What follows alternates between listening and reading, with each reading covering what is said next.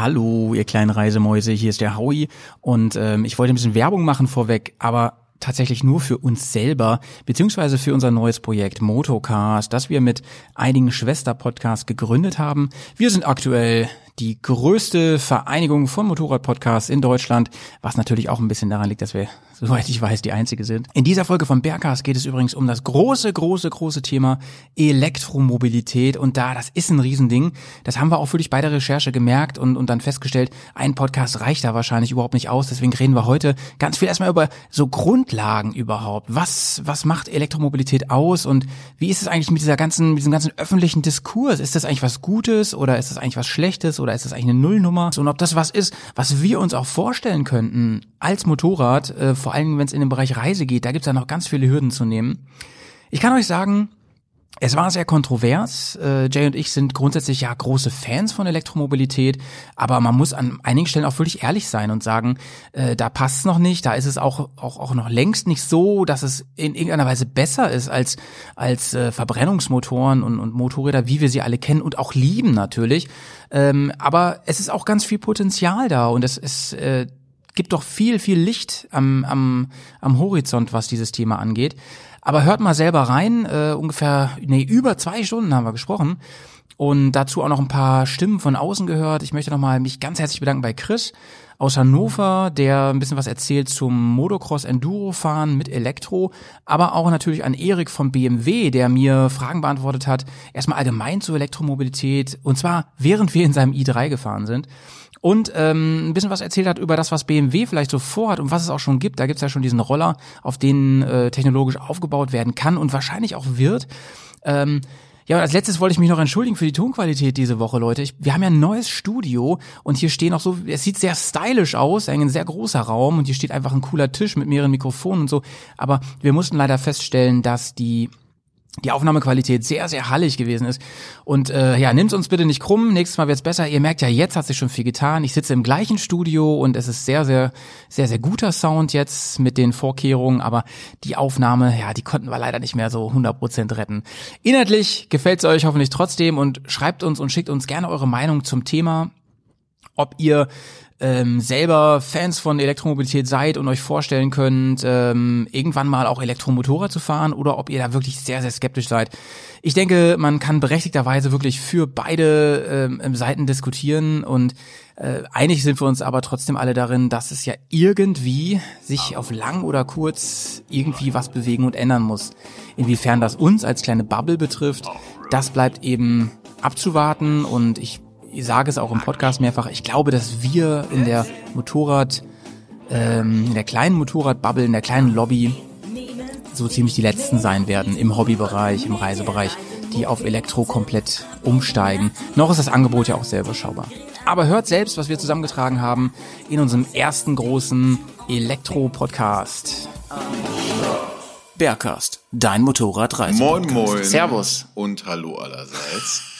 Es ist mir eine helle Freude, ausnahmsweise mal in meinem Podcast den einzigartigen, äh, haartechnisch ganz weit vorne liegenden mm. und auch charaktertechnisch ebenso weit fortgeschrittenen mhm. Herrn Howie begrüßen zu dürfen. Da Schön. krümmen sich ja mir die, äh, die, die, äh, die Nackenhaartechnische. Die, die Nackenhaare.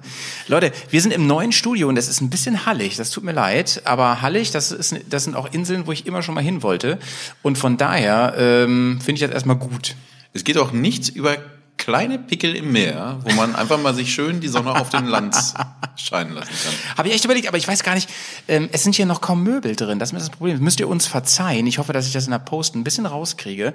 Ähm, aber ich möchte auch ganz kurz vorstellen, wer mir gegenüber sitzt, denn wir sitzen uns jetzt immer gegenüber, das ist viel feiner. Früher saßen wir immer nebeneinander und ähm, das fand ich eh äh, immer schon doof. Ich finde es besser, gerade bei Diskussionen, wenn man sich wirklich angucken kann und sagen kann, ähm, wie guckst du mich an? Was guckst du? Und so. Das, äh, funktioniert hier besonders gut, weil ich von dem Gesicht eigentlich nur diesen Popschutz sehe und dann gucken so diese zwei Augen oben drüber. Mir gegenüber, liebe Leute, sitzt der Mann, der früher in der ähm, Sekundarstufe 1 keinen Popschutz brauchte, weil er sich sowieso nur für Computer interessiert hat. ähm, der Mann, der im Kino gerne ähm, Popcorn nascht aber auch zu Hause.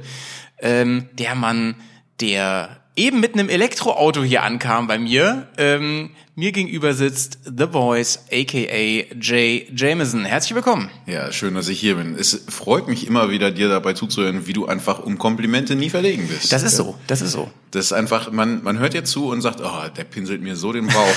der, jetzt wird meine Jugend nochmal so formvollendet rekapituliert. Äh, sag mal, Jay, womit haben wir eigentlich verdient, dass äh, du heute in dieser wunderbaren Folge dabei bist? Also wie, wie kam das eigentlich? Das freue mich auch. Wir wollen ja die Elektrofolge eigentlich schon seit September aufnehmen. Wir wollen die schon ewig aufnehmen. Das ist auch ein Thema, was mir eigentlich doll am Herzen liegt. Und wir haben damals gesagt, wir machen das. Und als erstes müssen wir damit eigentlich durch die Welt marschieren und mal lauter Elektrofahrzeuge ausprobieren. Und das klappt jetzt gerade so richtig gut. Ne? Das war echt der Plan. Ne? Wir hatten wirklich schon äh, Kontakt hergestellt zu den Firmen, zu Zero hatten wir Kontakt hergestellt, zu ähm, Harley hatten wir Kontakt hergestellt. Und dann kam Kontaktsperre, muss man leider sagen, ne? Und ich halte es dann ja auch für richtig, dass man sagt, selbst wenn man jetzt vielleicht noch irgendwas mit den Leuten verhackstücken könnte, das gehört sich nicht. Ja? Sondern man kann jetzt auch einfach mal sich dran halten und sagen, solche Kontakte sind gerade nicht systemrelevant. Ja. Dass wir beide uns auf eine Elektromopete setzen Daran äh, scheitert jetzt nicht das Wohl und Wehe der Nation, das lassen wir jetzt einfach bleiben. Aber das Thema jetzt so ewig auf die lange Bank schieben wollte ich Eben. auch nicht. Ne? Also Eben. man muss jetzt auch mal, man kann, glaube ich, da gut jetzt mal anfangen, einfach mit dem Halbwissen, was wir uns so angeeignet haben, mal drüber zu reden. Und ich glaube ja auch, dass es durchaus die Möglichkeit gibt, die Sachen, die wir an Erfahrung jetzt noch nicht haben, ja. später nochmal in einem zweiten Podcast abzudecken. Nämlich im Elektro-Podcast Teil 2. Ne? Der wird jetzt schon, der erste ist jetzt noch nicht eingespielt. Wir kündigen trotzdem schon den zweiten an. Ja?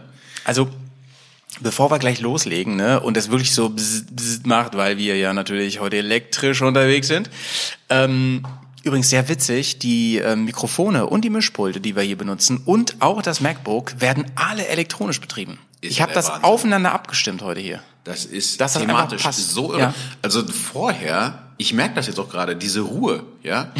Vorher deine dieselbetriebenen Laptops und das und der, der Generator, der hier noch ah. die, das war immer doch ein bisschen, das hat man schon nice, gemerkt. Nice. Ähm, aber Jay, bevor es bevor es losgeht hier wirklich mit dem Body, sag mal, wie geht's dir denn eigentlich? Aber jetzt will er gerade Bier trinken, ne? Aber gerade wollte ich. Immer. Prost, mein Freund. Komm, weißt du was? Heute ist ein Bergkast-Zeit hier. Wir haben Zeit. Trinken wir beide einen Schluck.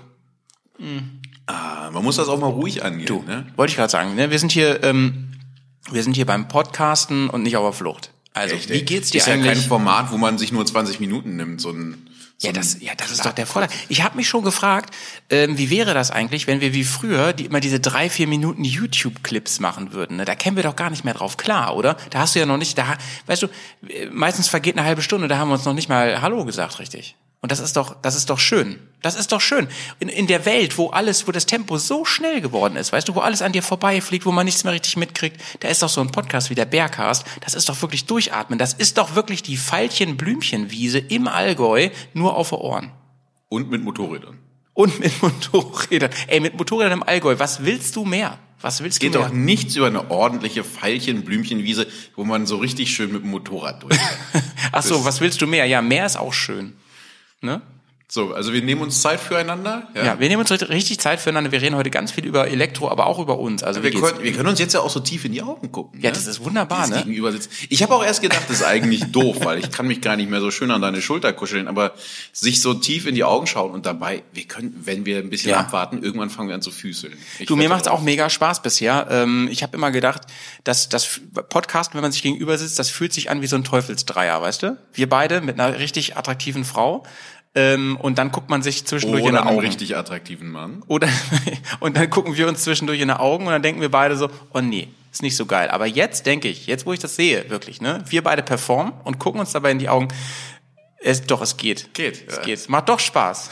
It's not gay oh, if Jay, it's in a three-way. Jay, ey, es hat ganze, ganze sechs Minuten gebraucht und wir sind jetzt schon so komplett vom Niveau ähm, runtergeflogen hier. Von ich dachte, der Kante. das ist Ihr Programm. Ist das nicht so? Soll das nicht so? Das ist, das ist immer so, wenn wir beide hier sind ähm, oder überhaupt potten. Aber jetzt, jetzt, jetzt beantworte doch mal meine Frage, mein Lieber. Wie schaut's bei dir? Heute ist Freitag. Heute ist Freitag. Oh ja. Der schöne Tag. Ja? Mhm. Wochenende. Vielleicht der schönste Tag. Der, also ich hatte ja ein dramatisches Jahresende, ja? Und jetzt Mhm. habe ich endlich, wo das neue Jahr wieder anfängt, mal richtig Zeit, wieder richtig zu arbeiten. Ja? Das ist doch Alles, schön. was liegen geblieben ist. Ich habe jetzt hier zwei Wochen hinter mir, die ich im Ja. Homeoffice mit drei Kindern und Homeschooling nebenbei selber noch irgendwie diese, wie nennt sich sowas? Mittleres Management? Diese, Ja. diese scheiß Leitungsebene wurde qua, Ach, wo, wo Scheiße von oben kommt und man Scheiße von unten bekommt, so. Genau, ja. So, und da, das zusammen mit diesen Kindern, die dann immer, ich will jetzt nicht 16 plus 3 rechnen. Ja, wenn die Kinder ganz, ganz jung sind, kriegt man auch Scheiße von oben und unten. Oh ja.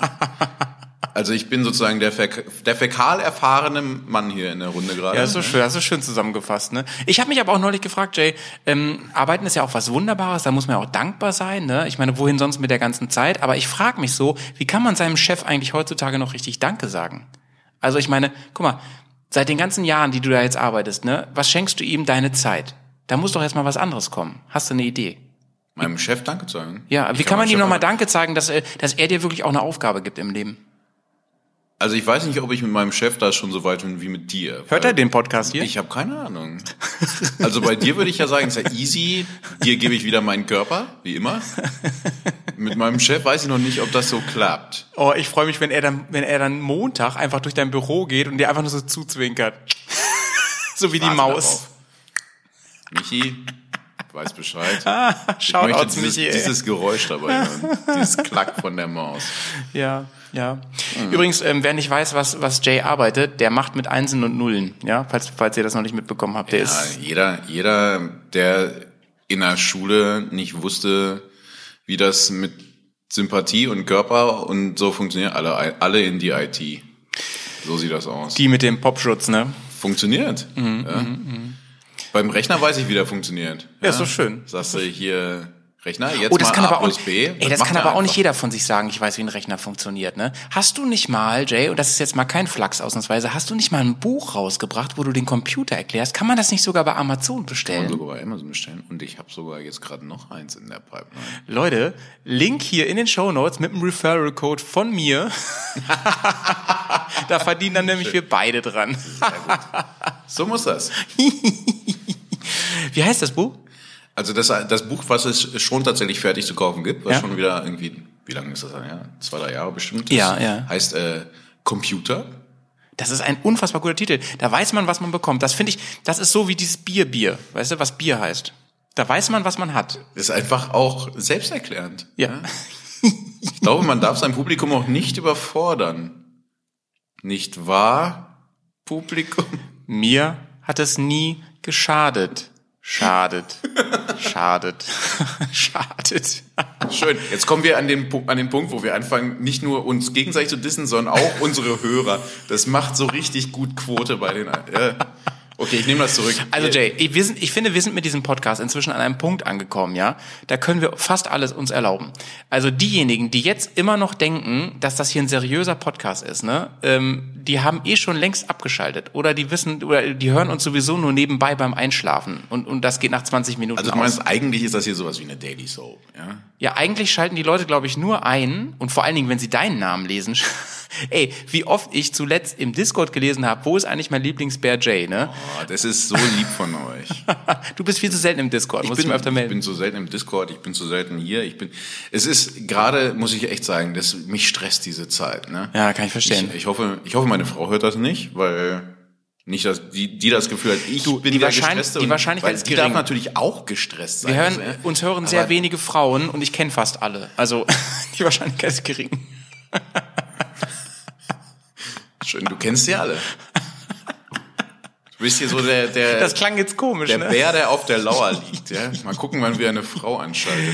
Nein, im Gegenteil, aber ähm, ich freue mich ja einfach so, dass wir echt ein paar weibliche Zuhörer haben, weil das, das Thema Motorrad ist ja eh leider immer noch so ein männerdominiertes Ding und dann bei uns in der Bubble ist irgendwie noch weniger los. Also Frauen, bitte fahrt mehr Motorrad, äh, fahrt mehr auf Motorradreise und, macht hört für mehr uns. unseren Podcast.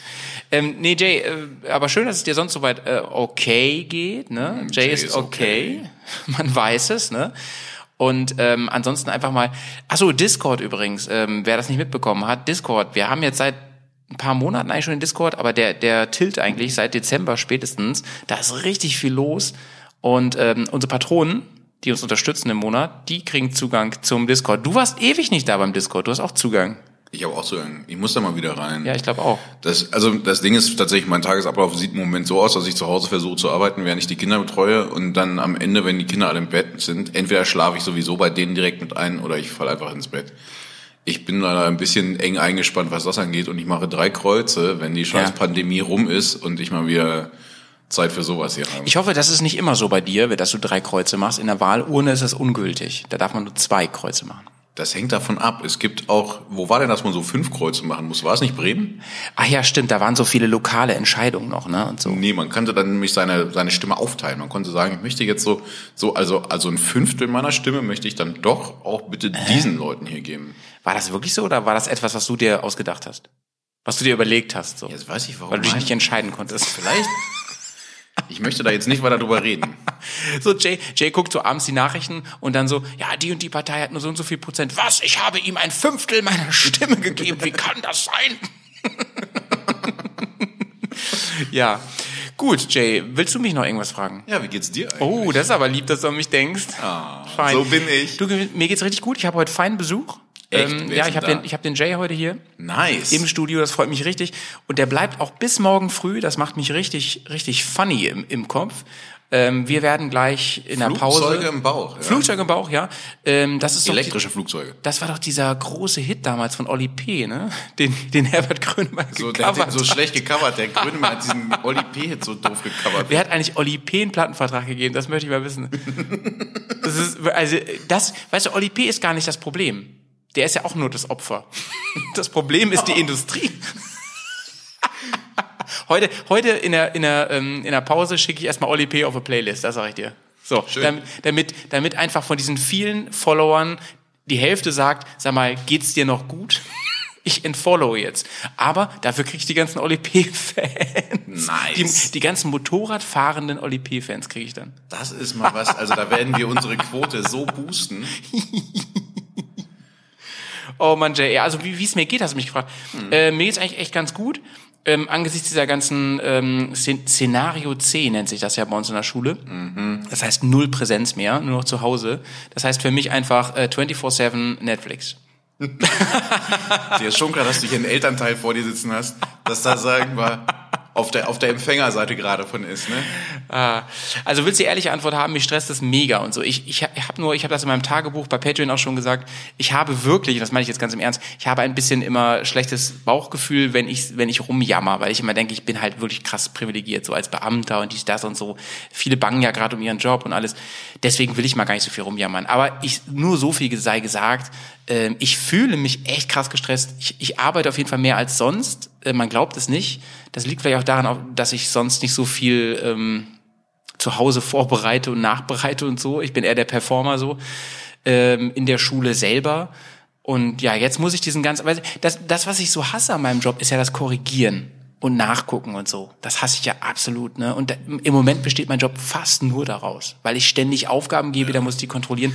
Weil ja, ja. und da kommst du jetzt ins Spiel, ähm, die ähm, Infrastruktur von der Informatik kacke ist. Und da musst du was machen dringend.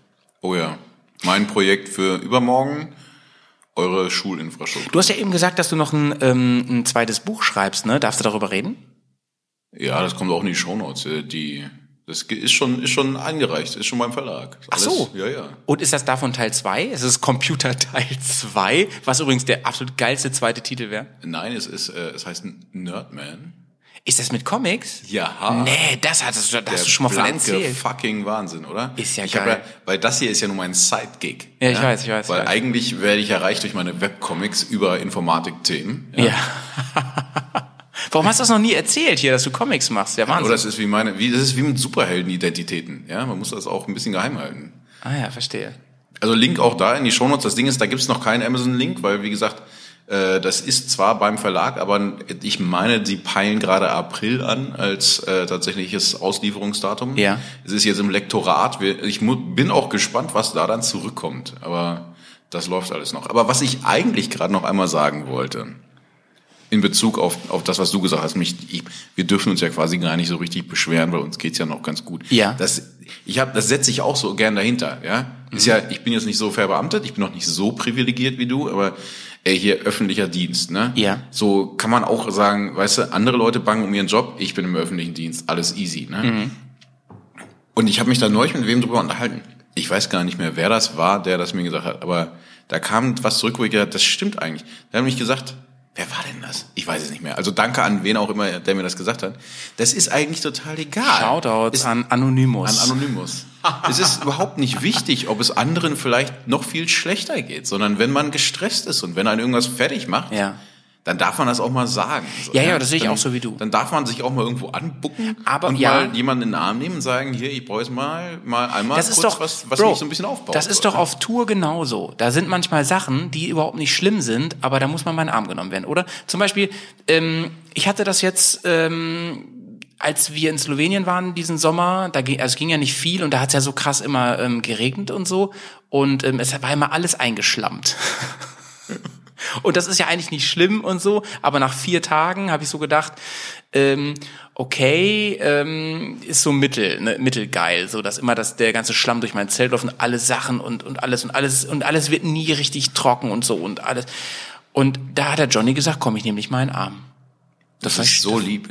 Und das tut einfach gut. Der Johnny ist auch einfach ein guter. Das ist ein richtig feiner Johnny. Shoutouts an dich. Großes Herz. Große Liebe geht raus an Johnny. Ja, ich kenne das von der Tour, dass man da immer sagt so, ich will mich jetzt nicht beschweren, ich weiß, dass ich nicht so geil fahre, aber da, Daniel ist dabei, ich, ich darf jetzt nicht mich aufregen, weil der fährt ja noch viel schlechter.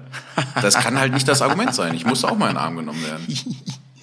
Ähm, apropos, ähm, es kommt ja diesen Monat unser neuer Film raus, Ende des Monats, und wir beide, und darauf freuen wir uns, und deswegen kann der Podcast heute gar nicht so lange gehen, ähm, schauen heute das Preview.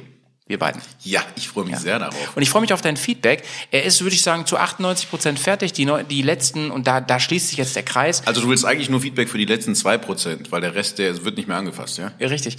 Die letzten äh, zwei, nee, die letzten zwei Prozent sind noch nicht reingebaut. Ähm, das sind die letzten Sketches von dir. Und deswegen, da schließt sich ein bisschen der Kreis zu den Comics, Du weißt du? sitzt doch hier eh am Rechner, kannst du das nicht nebenher machen? Komm.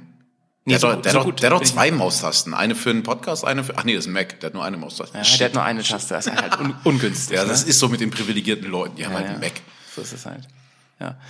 Nee, ähm, so sieht's aus, genau. Der kommt diesen Monat und da schaut er einfach mal bei YouTube rein und die, ähm, wir werden eine Premiere machen wieder gemeinsam. Vielleicht hat Jay ja auch Zeit. Auf den Sonntag wird das sein. Vielleicht, vielleicht möchtest du ja mit deinem Ältesten schauen. Der kann das doch schon schauen, oder? Fluchen wir viel? Nee, der ist ab zwölf. Es gibt einmal die Version, wo du ganz oft äh, Genitalbegriffe nennst. Die habe ich aber geschnitten. Gibt's auch die Version mit, mit den Genitalien selbst? Die gibt's auch, ja. Die gibt's auch. Äh, die ist aber Nur auf ähm, Patreon, Die sind auf Patreon. Onlyfans Bears on Tour. Was ist eigentlich OnlyFans, Alter? Ich möchte nicht darüber reden. Okay. Aber Bro, ähm, du hast ja gefragt, wie es mir geht. Es gibt noch eine Neuigkeit in meinem Leben, die will ich dir noch erzählen. Oha. Und die will ich jetzt live dem Internet erzählen. Krass. Ohne Hintergedanken. Live vor allem. Ganz live. Bist du gespannt? Ich bin gerade wie ein Flitzebogen, ey. Ich bin jetzt bei Twitter. Der fucking Wahnsinn. Ja, oder? Bist du auch bei Twitter? Ja. Was? Und du folgst mir nicht? Das ist ja unfassbar. Es ist nämlich so, ich habe mich vor 14 Tagen bei Twitter angemeldet. Ich habe erst einen Follower und ähm, ohne Hintergedanken sage ich das jetzt in diesem Podcast, der doch eine ganz nette Reichweite hat. Ähm, und äh, es ist skandalös. Wisst ihr, ich bin in den ganzen sozialen Netzwerken ja nur als Bears on Tour unterwegs. Ich habe eigentlich kaum was Privates. Also bei Facebook zum Beispiel nutze ich meinen privaten Account gar nicht. Im Gegensatz zu dir übrigens, Alter. Du postest ja ständig irgendwas, ne? Ist ja unfassbar. Na, auf jeden Fall auch bei Instagram habe ich keinen privaten Account und so. Und ich habe überlegt, ich mache jetzt mal was Privates, ohne irgendeinen Bezug zu Bears on Tour und schaue mal, ob ich da auch abliefern kann. Ob ich da auch eine Followerschaft entwickeln kann. Und du bist darauf gekommen, als wir über Genitalworte und Begriffe und Bilder geredet Ich, haben, weil ganz im Ernst, ich schreibe jeden Tag ein bis zwei richtig kluge Dinge und witzige Dinge. Ich bin unfassbar witzig. Man glaubt es nicht, ich bin unfassbar witzig. und bescheiden. Und mir folgt erst eine Person. Mir folgten mal kurzer Zeit zwei Personen, aber eine, der hat sich wieder entfollowed. Und da habe ich erst mal einen, Twitter, einen Tweet von gemacht. Meine Followerschaft hat sich halbiert heute, habe ich geschrieben. Nur weil ich einen Witz über Pferde gemacht habe. Möchtest du mal meine, meine zwei coolsten Feeds hören? Jetzt live hier. unbedingt, unbedingt. Ja? Ich will Ja. dir auch folgen, aber es geht jetzt leider gerade gar Also nicht. mal weil ganz kurz für euch, Handy unten gelassen für euch da draußen, ja, ähm, ihr müsst einfach nach Ed Hauersen suchen. Also Nice. Ed Zeichner Du kannst mich, kannst mich schon mal hier verloren bei Ed JU Stoppe.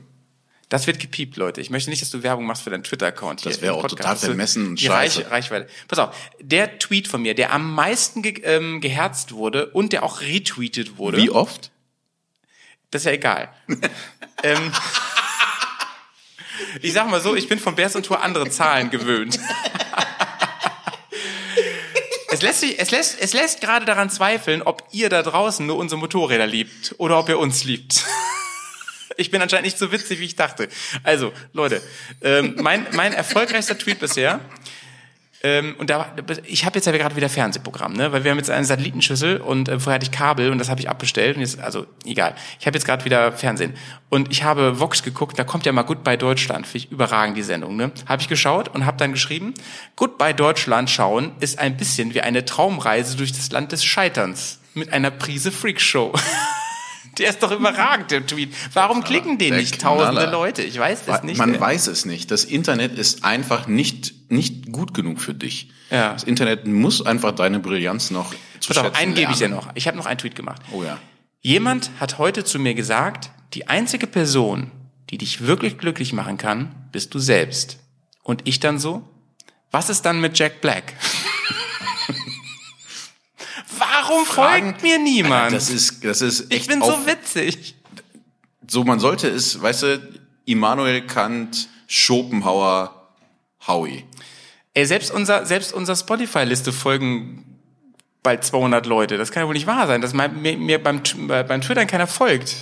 Naja. Ja, so, doof, dass Leute. irgendein Aso sich schon Bears on Tour als Twitter reserviert hat. Ne? Ja, echt, Arschloch. Pass auf, ich gebe mir jetzt noch eine Frist bis 1. Februar. Wenn mir dann nicht mindestens 100 Leute followen, ne, dann lösche ich mich wieder. Das ist jetzt eine Ansage hier, ganz offiziell. Ihr merkt, wie der einfach nur auf die Tränen drückt. Und das meine ich ernst. Oh, sieh mich an, mir geht's so schlecht. Bitte folgen.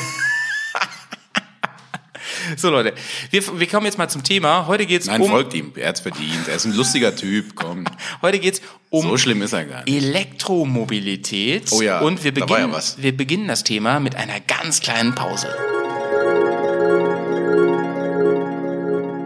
Und da sind wir auch schon wieder. Fantastisch. Wir haben natürlich die Pause vor allem deswegen gemacht, damit man hier wunderbar einen Kapitelmarker setzen kann, aber auch um neues Bier zu holen. Also eigentlich haben wir das gemacht, um neues Bier zu holen und wir setzen zufälligerweise ein Kapitel mal. Richtig.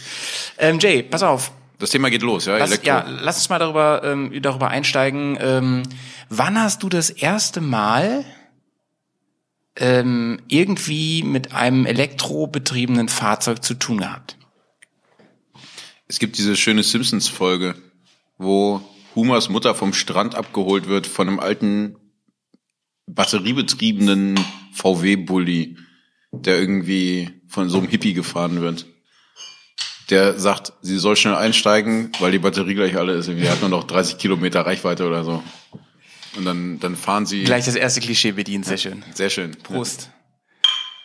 Aber ja gut, aber ich meine jetzt in echt so, nicht im nicht in irgendwelchen Serien oder Filmen oder so, sondern wann hast du das erstmal in echt mit einem Elektrofahrzeug? Vielleicht bist, wann bist du das erstmal mit einem gefahren in irgendeiner Form. Das erste Mal mit einem gefahren. Richtig selber gefahren. Also bei mir war es ein, ein RC-Truck, den ich zu Weihnachten bekommen habe mit Ah, Fernsteuerung. Das zählt auch. Ne? Nein. Nice. Nein.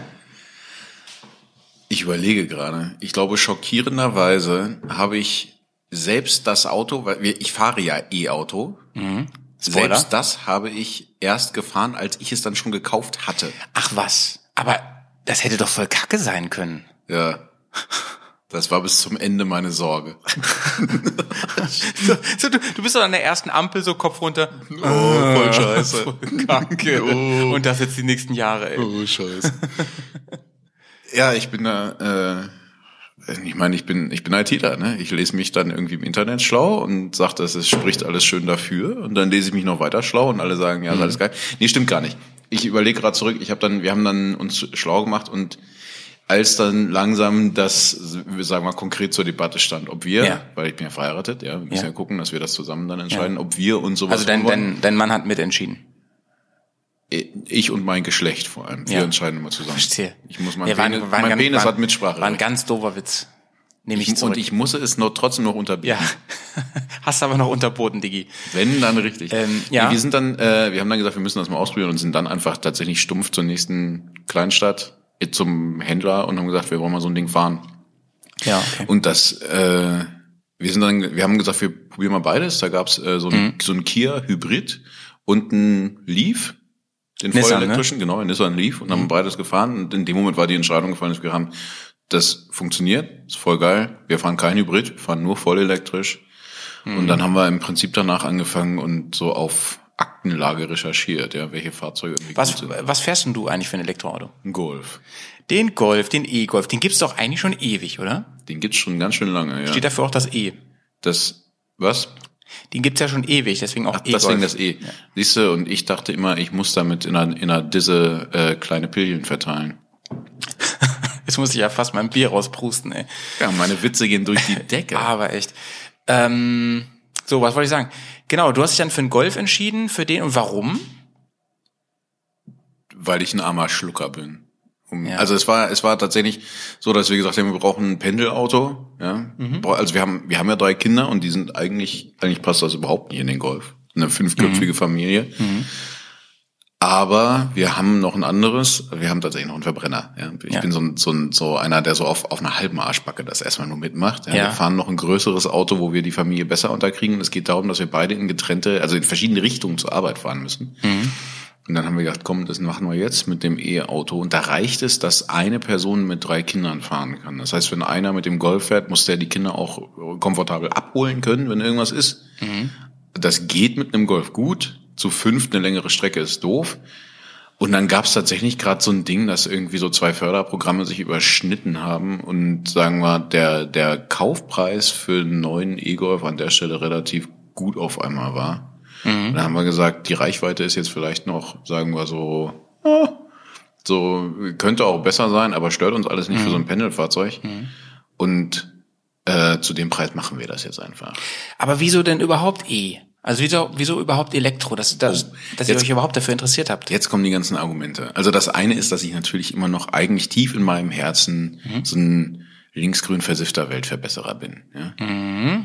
Also ich bin auch immer noch dabei, dass ich sage, der Klimawandel ist das größte Problem unserer Menschheitsgeschichte. Das, Jetzt, jetzt kriegen, jetzt, jetzt äh, gucken ganz viele auf und sagen so, ah, so aber einer ist es. Da schneidest du dich doch ins eigenes Fleisch So, mit dem jetzt, Argument. jetzt verlierst du deinen letzten Twitter-Follower. Ja.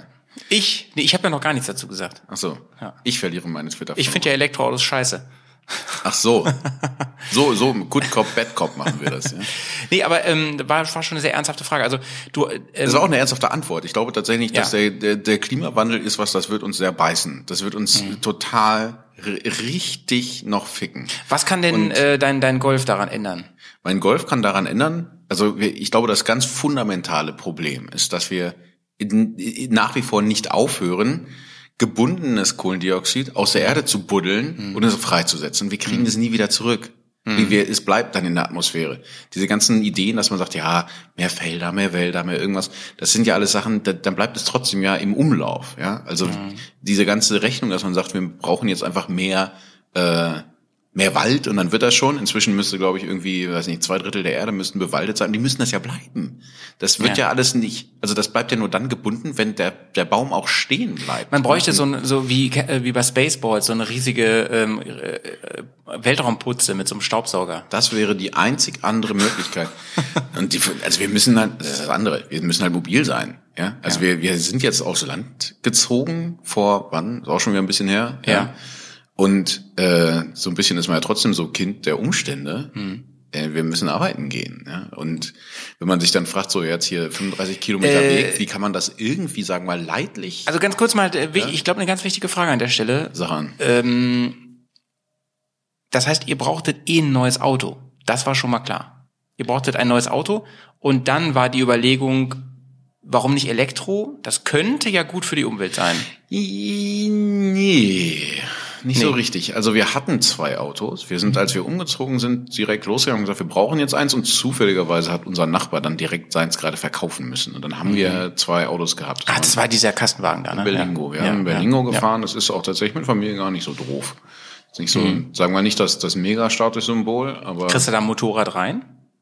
wenn man es gut falten kann, dann ja. Okay, also nein. Äh, der Berlingo ist zweimal liegen geblieben auf offener Strecke. Das ergibt einem dann ja schon so zu denken, so nach dem Motto, das nervt jetzt schon, wenn ich gerade zur Arbeit fahren will und auf einmal auf halber Strecke geht er einfach aus. Das ist aber was, wo man, glaube ich, auch so oder so mit umgehen kann. Und dann war dieser Moment, wo man sagt, also ich könnte mir jetzt auch vorstellen, dass man das mal durch was Verlässlicheres ersetzt. Und dann auf einmal kommt dann halt dieses Ding um die Ecke und dann sagen sie, jetzt fördern wir das so krass. Mhm. Und dann machst du dich ja schon mal einfach schlau und guckst, ob das vielleicht eine Alternative ist. Und dann mhm. war es dann halt eine. Mhm. Also, dass wir dann gesagt haben, Elektromobilität, wenn wir jetzt nochmal in so ein Auto also inzwischen bin ich so weit. Ich sage, wenn ich nochmal in ein Auto investiere, dann würde ich ungern nochmal einen Verbrenner haben. Das war ja. damals noch gar nicht so krass ausgeprägt. Aber ja. da war es schon so, dass ich gesagt habe, wir sollten uns das mal genauer angucken und mal Pro und Contra so ein bisschen abwägen. Also es war, es war wirklich eher eine ideologische Entscheidung anstatt einer ökonomischen bei dir, weil ich weiß ja ähm, nicht nur. Also ich, ich weiß rede, ja, dass ich rede mir auch, das gerne auch immer ein. Du hast ja? den ja auch, also du hast mir damals erzählt so, äh, als ich meinte so, wow, du kaufst einen Neuwagen, weil du immer gesagt hast so, oh Neuwagen, das kaufen sich nur dumme Leute, der hat so einen Wertverlust, dies, das und so. Und hast du gesagt, nee, ich habe mir das alles durchgerechnet und da eigentlich ist das eine sehr kluge Entscheidung. Das war da, also jetzt mal Butter bei die Fische. Für mhm. den Golf Jetzt mit der Förderung und dem ganzen Gedöns habe ich noch knapp über 20.000 Euro bezahlt. Ja, das ist ja Wahnsinn für einen neuen Golf, Alter. So, ich meine, Golf erstmal ist, ja ist das so schon ein ganz guter Preis. Ja. Und jetzt geht's also weiter, dass wir einfach gesagt haben, naja, wir, wir reißen schon Kilometer auf den Autos. Ne? Also unter mhm. 20.000 im Jahr, sagen wir 15. 15.000 peilen wir an und am Ende wird es wahrscheinlich mehr. So, mhm. ja? Wir fahren schon durch diese Pendelei viele, viele Kilometer ja. mit unseren Autos. Jeden Tag, das läppert sich halt einfach. Ne? Jeden Tag. Ne? Wenn das ist ja beim Motorrad allein auch. Allein der Weg zur Arbeit sind über 70 Kilometer und dann gehst mhm. du nochmal einkaufen oder sowas, dann wären es irgendwie so knappe 80 oder so, ja. Ja, ja. Dann fährst du am Wochenende. Jeden Tag halt. Das, also wir haben das mal aufsummiert. Meine Frau ist mit dem Berlingo gefahren. Die hat dann irgendwann gesagt, so unter 250 Euro nur tanken im Monat macht die nicht so, ja. Das, das ist, ist, schon Geld, so, ja. ja. Und dann stellst du dich halt hin und sagst, naja, jetzt, wenn man dieses E-Auto nimmt, mhm dann was kosten so eine Kilowattstunde, was verbraucht denn der dann und was kosten der Sprit und was verbraucht mhm. der und am Ende sagst du dann, naja, jeder Kilometer mit der E-Karre kostet auf einmal nur noch ein Drittel oder weniger als vorher. Mhm. Das ist auch ein ökonomisches Argument. Also als wir damals das Ding gekauft haben, doch war das auch das Kernargument, dass wir gesagt haben, wir haben jetzt nicht so viel Geld in der Hinterhand, dass wir die Welt retten können, indem wir uns selber irgendwie hier äh, schön die, die Fufis aus dem Fenster schmeißen. Mhm. So läuft das nicht. Und hier meldet sich Howie nochmal ganz kurz aus der Post-Production, denn der Jay hat sich an, an, dieser Stelle ein bisschen verzettelt und ich habe eben gemerkt, das können wir mal einfach kürzen und äh, da ansetzen, äh, wo er seinen roten Faden wiedergefunden hatte. Das war eine wirtschaftliche Entscheidung. Also, um es mal zusammenzufassen, man kann es, wir haben es uns einfach ausgerechnet, haben gesagt, wenn wir bei so viel weniger Preis pro Kilometer und der Strecke, die wir fahren, das einmal aufsummieren, dann finanziert sich dieses komplette Auto noch in der Garantiezeit. Ja? Dann haben wir irgendwie nach sieben, acht Jahren den Kaufpreis nur über den Spritverbrauch wieder drin, diese ganze Steuerersparnis und so noch komplett außen vor gelassen. Das lohnt sich. Ja? Mhm. Insofern nein, es ist jetzt nicht nur Weltverbesserung gewesen, aber es, sondern auch auch die Idee, dass man sagt, man spart vielleicht auch noch irgendwie ein bisschen Geld, dadurch, dass man irgendwie so viel fährt und sich E-Autos, wie man ja weiß, sozusagen über die Strecke dann irgendwann rechnen. Aber es war auch natürlich der Gedanke, dass wir gesagt haben, so, wir können ja mal, man muss auch mal irgendwas machen. Man könnte jetzt auch aber den wenn, Berlingo weiterfahren, aber das lassen wir jetzt dann, wir gucken jetzt mal. Also eigentlich, eigentlich wollte ich das später bringen, ne? Oh, aber. Jetzt habe ich alles, alles. Nee, äh, eigentlich sind wir jetzt fertig. Da du das, das Fass jetzt gerade geöffnet hast, ähm, also, äh, wir kommen ja dann nachher noch zu Motorrädern und so, ähm, aber wir reden jetzt mal ein bisschen allgemein noch über Elektromobilität, wo du, äh, wo, wenn du jetzt schon sagst, hier ähm, Klimawandel ist ein Problem und das ist, ist irgendwie auch eine logische Schlussfolgerung zu schauen, was gibt's für Alternativen und so weiter. Jetzt gibt es natürlich ganz viele, die sagen, Moment mal, ich habe doch da was gelesen oder keine Ahnung, ich weiß doch, dass ähm, die Herstellung von so einem Auto unfassbar schlimm ist und dass wir alle gar kein Elektroauto fahren können, dass das gar nicht geht, wegen seltenen Erden, dies, das ähm, kann man das Argument über, also das ökonomische Argument, was du gerade gebracht hast, Jay, das kaufe ich dir einfach mal ab, weil ich weiß, dass du da echt Ahnung von hast, wie man eine Excel-Tabelle macht und dass du das echt durchgerechnet hast. Ich würde es nie machen. Ich würde immer denken, so, ich habe jetzt ein geiles Auto und ich hoffe, dass ich am Ende noch Geld auf dem Konto habe. Mal schauen. Aber du rechnest das wirklich durch und sagst, und das glaube ich auch, dass du nach ein paar Jahren einfach auch besser dastehst. Aber diese Umweltnummer, ähm, ist das eine Farce? Nö.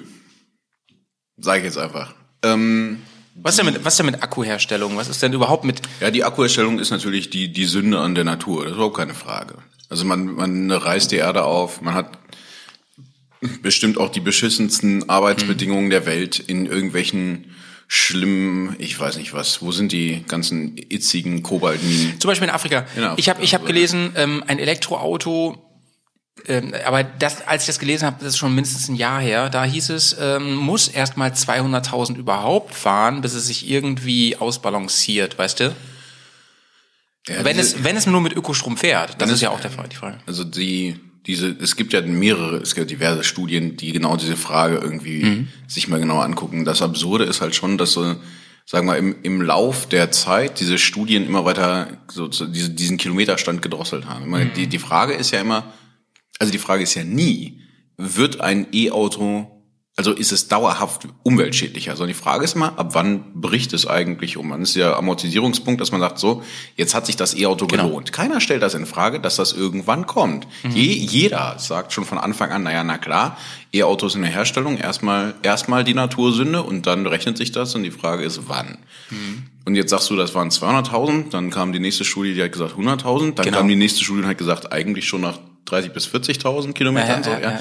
Das ist immer weiter, so, äh, immer weiter runtergegangen.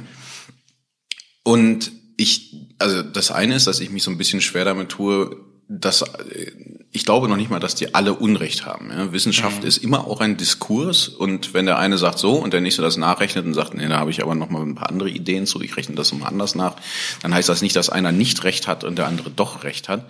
Aber ich, das erste ist, dass ich glaube, dass das irgendwo in diesem Spektrum bestimmt liegt, aber dass keiner grundsätzlich in Frage stellt, dass sich E-Autos Natur, also von der, von der Umweltbilanz irgendwann rechnen. Das, steht, das stand noch nie zur Debatte, sondern die Frage ist immer nur wann. Und dann gibt's halt sehr hohe Zahlen und sehr niedrige Zahlen und mit Sicherheit liegt die Wahrheit irgendwo in der Mitte. Aber das ist sozusagen das, das erste Wichtige, dass man da an der Stelle sagt, nö, das geht gar nicht darum um das Ob, sondern es geht eigentlich nur um das Wann. Und das andere ist, dass ja natürlich immer die Frage ist, was, was ist denn dann sozusagen der Raubbau an der Natur? Ich habe ich hab hier noch eins, aber ich mach Stoß mit dem auch gerne. Cheers. Ja, Raubbau in der Natur, genau. Also dann lass uns wirklich jetzt diesen Punkt einmal ähm, besprechen, einmal durchdiskutieren, dass wir da einfach einen Haken hinter haben. Denn das ist natürlich ähm, einer der wichtigsten Punkte überhaupt, diese ganze öko ökologische Argumentation. Du hast jetzt gerade gesagt, ja, ähm, das hat selbst das hat sich schon verändert und das gar nicht mal, weil sich die Stoffe und die Herstellungsbedingungen schon so viel verbessert haben. Das haben sie nämlich inzwischen auch. Da kommen wir gleich zu. Ähm, nee, auch die Berechnungen und die Erfahrungswerte. Das heißt, die Daten sind, sind mehr und besser geworden, so dass man wirklich inzwischen sagen kann, wir lagen damals ein bisschen falsch, wir haben das ein bisschen falsch hochgerechnet, es ist gar nicht so krass. Vorausgesetzt denn, und da wäre jetzt auch wieder die konkrete persönliche Frage an dich, tankst du eigentlich Strom aus erneuerbaren Energien? Denn sonst ist das ja eh für den Arsch. Weil wenn du den Kohlestrom bei dir reinballerst, dann, dann verschlechtert sich das ja wieder. So, also die Frage, wir haben leider keine PV-Anlage auf dem Dach oder so, aber wir sind bei einem Ökostromanbieter.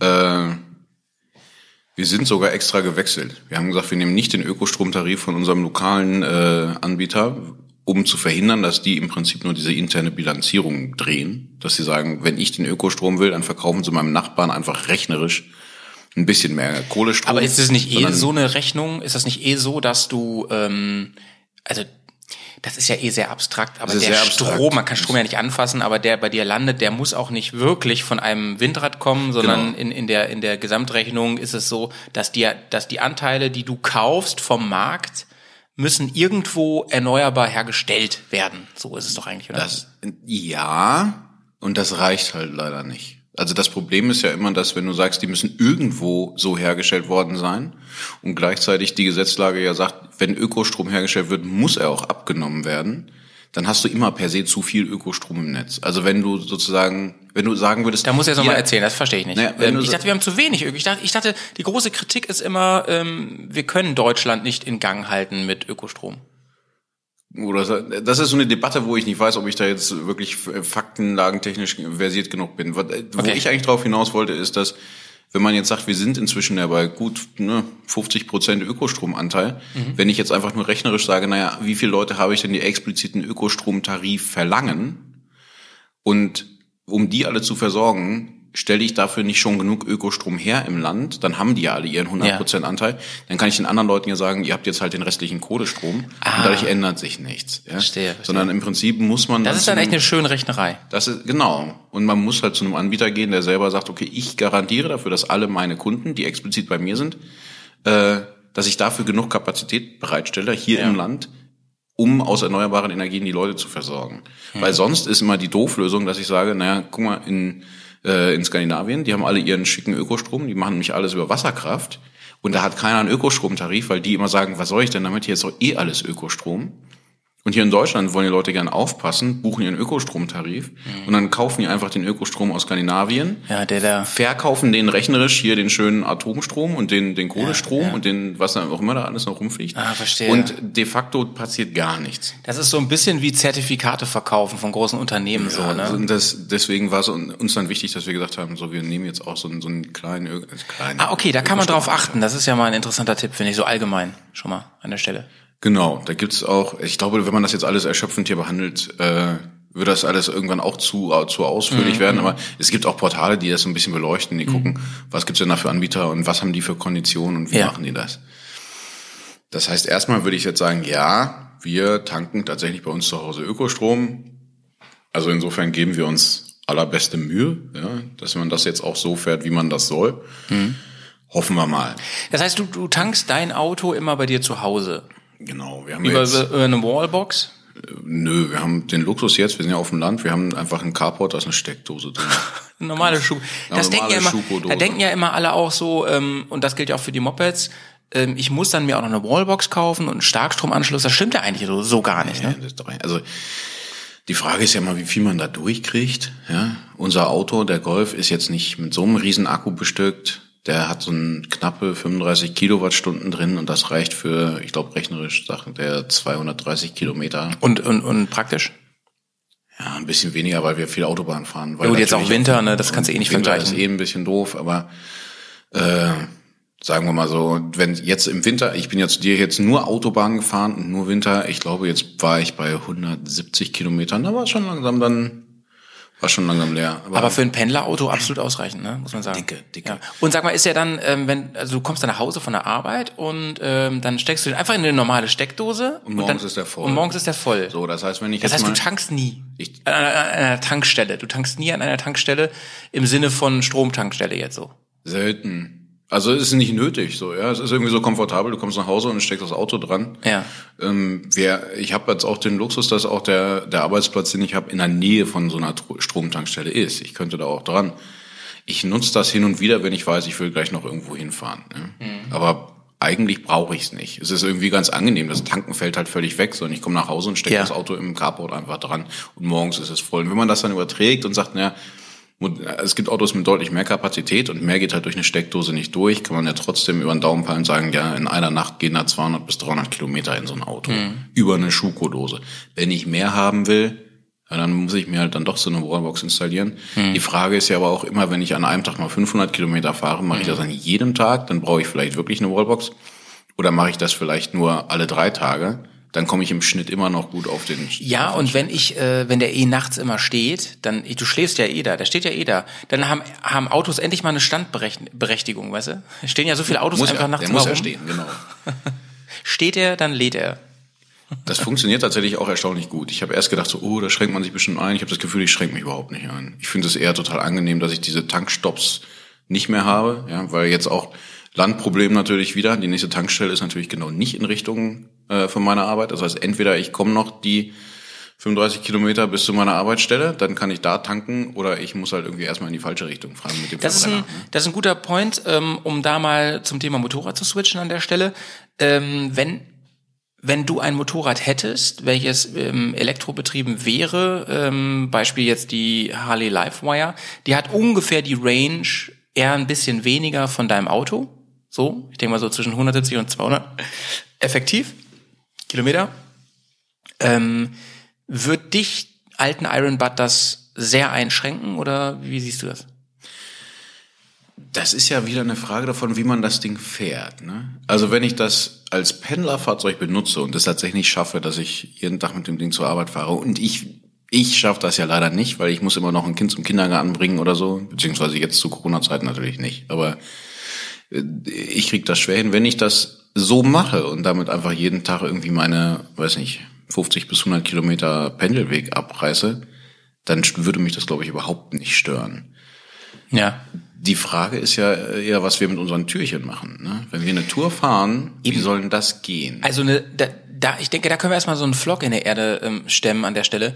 Ähm, wenn ich ein Sonntagsfahrer bin ne, oder ein Feierabendrundenfahrer, da ist Elektro eigentlich von einer Distanzgeschichte gar kein Problem. Null. Denn äh, wie lange geht so eine Feierabendrunde normale? Ich würde mal sagen so zwischen äh, 30 und 100 Kilometern. So in dem 100 ist schon sehr sehr viel, um das mal abends zu fahren, mal eben so für, für ein zwei Stündchen. Äh, von daher, das packen die dann auf jeden Fall. Das wäre gar kein Problem. Ein Problem wird's dann, wenn das, was wir machen, wir fahren ja wirklich eher die langen Distanzen. Und wenn ich jetzt Motorrad habe, was 170 Kilometer fährt oder lass es 200 sein und dann aber erstmal eine ganze Zeit braucht zum Aufladen. Das ist natürlich dann echt ein, echt ein Punkt. Ähm, und da reden wir noch gar nicht über Ladenetzinfrastruktur in Ländern, die nicht Deutschland sind. Ne? Ja. Das heißt, ähm, ein, ein, ein Schnellcharger, so gehen wir mal von einem 50 kW Charger aus, der pumpt so, ne, wie viel kW hat so ein, so ein Motorrad, was wir uns holen würden, nehmen wir mal an. Also die Batterie dürfte jetzt ja auch nicht so groß sein nach momentan, momentanem äh, wissenschaftlichen Stand würde ich sagen, was ist realistisch? Vielleicht so 40, 50 kW ist schon zu groß, ne? Das ist schon zu groß. Das wäre sehr fett für so ein kleines Moped. Ich hätte jetzt eher so auf 20, 30 geschätzt. Ja. Ähm, wenn ich die voll, voll ziehe mit, mit einem äh, Schnellcharger auf, auf ähm, Gleichstrom, dann dauert das vielleicht, dann dauert, das dauert nicht lange. Dann dauert das vielleicht so. Halbe, dreiviertel Stunde wenn ich wirklich leer Höchstens, höchstens. Ja, höchstens, höchstens. Das Problem ist dann ja eher, also ich glaube auch nicht, dass unsere sozusagen Touren, wenn wir vor Ort sind, das Problem wären, weil wir da auch gar nicht so viel Kilometer schaffen. Weil wenn wir tatsächlich die durch den Wald fahren, durch die Feldwege fahren, so ein bisschen abseits der Straße fahren, da schaffen wir gar nicht so viel Kilometer. Mhm. Da war es auch selten ein Problem, dass einer, auch wenn er jetzt nicht die dicke Adventure hat oder so, oft nachtanken musste. Ne? Ja sondern das hat immer so geklappt. Und wenn man dann auf den Tacho guckt, wie viel schaffen wir da am Tag? 200 Kilometer? Auf Tour? Ja. Ja, es kommt eben ganz drauf an. Ne? Also wenn wir im Gelände unterwegs sind, ja, eher weniger. Und da gehen wir auch noch zwischendurch essen. Also da machst du ja trotzdem eine Pause, um noch mal irgendwann, also eine halbe Stunde Pause machst Wäre es dann aber angewiesen auf eine Ladestation. Das ne? ist richtig. Ich glaube, anstrengend wären ja eher diese Sachen wie, wir setzen uns mal eben 1000 Kilometer auf die Autobahn und fahren erstmal dahin, wo es schön ist. Ne? Ja, diese Transit-Etappen, die müsste, da müsste, aber ich finde, dass du das voll gut jetzt gerade hier eingebracht hast. Ähm, die Transit-Etappen, die Anfangsetappen ja. und, und zurück, da müssten wir eine Lösung finden, die sich finden ließe. Ansonsten wäre das wahrscheinlich, ähm, die Livewire wird's noch nicht packen. Übrigens, ich habe gerade mal gegoogelt, ähm, die Livewire hat einen 15,5 kW Akku. Das ist nicht viel. Doch so viel. Und damit fährt die ja immerhin, ähm, hat die eine Reichweite von, ähm, also zwischen 140 und 170 Kilometer. Wobei mich da jetzt mal interessieren würde, du sitzt ja gerade an der Quelle, mhm. wenn das nur so ein kleiner Akku ist, dann sind das ja relativ wenige einzelne Zellen. Dann wird er doch auch ja. nicht 50 Kilowatt da reingeschoben kriegen gleichzeitig. Oh, das kann man hier noch nicht, das kann man noch nicht sehen so richtig. Da muss ich noch mal eben gucken. Machen wir uns nebenher schlau. Also ich glaube, dass das eine sind diese Transit-Etappen, wie wir sie mal auf den Autobahnen fahren. Das wird mit einer E-Karre einfach nicht gehen. Das funktioniert nicht. Aber auf der anderen Seite muss man jetzt auch mal so ein bisschen rekapitulieren. Die Transit-Etappen, ja. wo wir im Nachhinein gesagt haben, Mensch, das sollten wir jetzt eigentlich immer so machen, weil es einfach die angenehmste Möglichkeit ist, irgendwo hinzufahren, mhm. waren sowas wie Autozüge, ne? Ja. Wir sind die nicht gefahren die schönen Transittouren waren eigentlich mal die, wo wir die Dinger irgendwo geparkt haben und gesagt haben, den Weg da runter, den Weg darüber, den Weg da hoch. Ja. Das machen wir nicht selber, sondern ja. das lassen wir das Ding chauffieren und setzen uns in der Zeit schön und, in, ja. den, in das Lehrerabteil und machen die Dosen. Das auf. Lehrerabteil mit mir. das war ein bisschen witzig. Ähm, manchmal kann ich das auch. Manchmal. Aber, aber Jay, wie cool wäre das, wenn man in der Zeit halt ähm, laden könnte, ne? Das wäre nice. Auf dem Schiff, auf dem Zug. Da muss es eigentlich hingehen, ne? Und dann gehst du morgens da runter und hast halt einen vollgeladenen Akku. Das wäre das wäre natürlich königlich. ähm, ich lese gerade, bei der ähm, Harley 60 Minuten soll das brauchen, wenn man eine Schnellladestation hat. Hier steht aber nicht genau, wie viel, wie hoch die sein muss. Gehen wir mal wirklich aus. Guck mal, 15 ist ja nicht viel. Da kannst du ja fast von. Ähm, ich würde fast sagen, das ist dann nämlich kein Gleichstrom, sondern das wird ein 11 Kilowatt Wechselstromlader. Ja, dann kommst du ja nicht ganz hin, dann hast du ja 11 in der Stunde hier. Ja, aber die, die Angabe ist ja in der Regel von 10 bis 80 Prozent. Ach so, ja, dann passt, stimmt. Dann passt das. Mit einer AC11, ja. Stimmt. Ja, das geht ja nicht. Bro, eine Stunde, die sitzen wir auch bei Burger King an der Autobahn. Das geht wirklich. aber nur wenn du wieder deine Gutscheine auspackst, ne? Mhm. Mhm.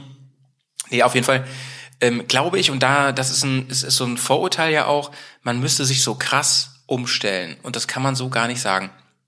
Da wird immer ein Beispiel genannt und das, äh, welches eigentlich nur einen ganz kleinen Prozentteil der Bevölkerung betrifft, nämlich in der Regel Außendienstler, die am Tag halt immer 600 Kilometer fahren. Ich meine, wenn wir mal alle ehrlich sind, ich will ja manche nicht absprechen, dass die viele Kilometer am Tag fahren, aber ich glaube, der Durchschnitt, der ist so niedrig, das ist dann doch eine Pendelei und ähm, gerade was Autos angeht, sehe ich da überhaupt kein Problem. Denn selbst die kleinen E-Autos, in Anführungsstrichen so deiner zum Beispiel, der hast ja gerade gesagt, der fährt halt auch seine äh, zwischen 150, 200 Kilometern und das reicht völlig aus. Da musst du noch nicht mal auf der Arbeit nachladen, sondern da kannst du wirklich einfach wieder zu Hause laden. Da ich einfach hin und her und das auch der hat ja einen Schnelllader. Wir haben mit dem auch schon wei weitere Strecken gemacht dann gehst du halt nach zwei Stunden mal einen Kaffee trinken. Also nach zwei Stunden Autofahrt ist das auch einfach mal ganz angenehm, muss man ja auch sagen. Ne? Ja. Du fährst halt mal ran und trinkst einen Kaffee und das, die Karre ist auch in einer halben Stunde wieder voll. Ja. Das ist schon alles nicht so dramatisch, wie man immer sagt. Und auch diesem sprichwörtlichen Außendienst, da würde ich einfach mal unterstellen, dass der auch mal eine Mittagspause macht. Ne? Ja, stimmt schon. Auf der anderen Seite verstehe ich das Argument natürlich schon. Also es ist irgendwie was, diese halbe Stunde, die man das Ding voll macht, da macht man das Ding eine halbe Stunde voll. Und ich habe mich neulich noch mit meinem äh, alten, äh, alten Chef mal wieder unterhalten, der gesagt hat, na, wenn der seine Eltern besucht, der fährt dann von Bremen runter nach äh, Köln, hat er, glaube ich, gesagt. Mhm. Wie viel sind das? 500 Kilometer? Mhm. 500 Kilometer schaffen halt die Karren, wenn sie irgendwie, ich weiß nicht, ein Tesla sind und einen dicken Akku drin haben. Und ja. wenn du dich dann wirklich auf die Autobahn setzt und das Tempomat auf 180 schiebst, dann schaffen die das auch nicht. Nee, dann eher die Hälfte. Weil, so. also bei, ähm, bei meinem Auto, ich habe ja eben schon angeklingen lassen, ich habe auch ein Elektroauto, da ist so der, der Sweet Point, ähm, wo sich das äh, gut balanciert, ist eher viel niedriger. Der ist eher so bei 120, 130. Da hast du eine sehr gute einen Kompromiss aus, ich komme gut voran und äh, verbrauche nicht allzu viel. Und dann auf einmal springt es schon krass hoch. Ja.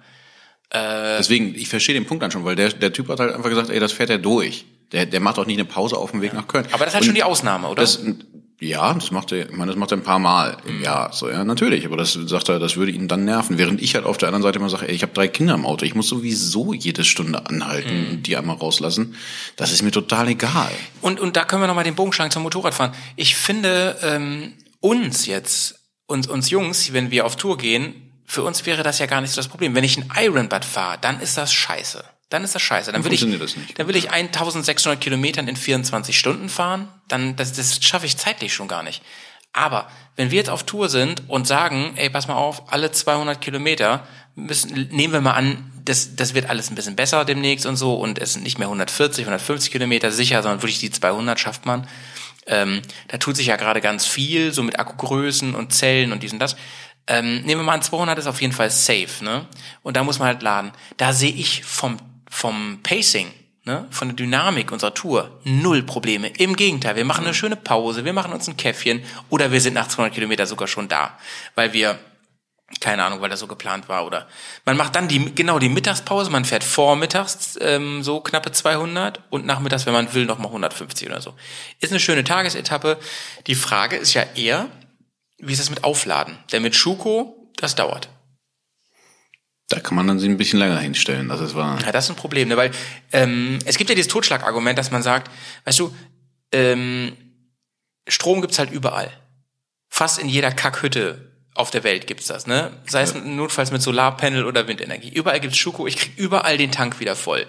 Und äh, wie cool wäre das, wenn ich in der Mongolei liegen bleibe und sage, das ist jetzt alles fürchterlich, aber ich sterbe hier nicht, denn ich habe keine Ahnung, mein Solarpanel dabei und das dauert jetzt 48 Stunden und dann ist das wieder voll. Das wäre halt schon nice so, ne? So einfach ist es leider noch nicht, so dass das so gut funktioniert, aber Strom kriege ich schon überall her Aber letzten Endes, ja, so ganz einfach ist es auch nicht. Also ich muss dann ja bei meiner Unterkunft auf dem Campingplatz, keine Ahnung, das immer schon raushandeln und so. Diese Campingdinger, die haben meistens kaum, die halten kaum Ampere aus. Das muss man alles raushandeln, dass es funktioniert, so dass ich da laden kann.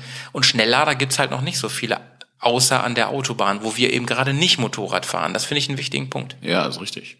Mhm. Das ist alles keine Frage. Ich glaube, das ist auch was, wo man irgendwie dass man, also man müsste es, glaube ich, mal durchexerzieren, ja? ja. Und dann geht's halt los, dass du sagst, naja, zum Ausprobieren, sich jetzt eine Livewire holen, ist, glaube ich, überkandidelt und zu sagen, ich leih mir eine Livewire, damit ich mit der eine Woche lang durchs Unterholz Weißt heize, du, was die kostet, die Livewire? Das, ich, ich meine, eine Größenordnung im Kopf zu haben, aber sag nochmal. 32. Also, dieses waren sogar noch mehr, als ich gedacht habe. Unfassbar, oder?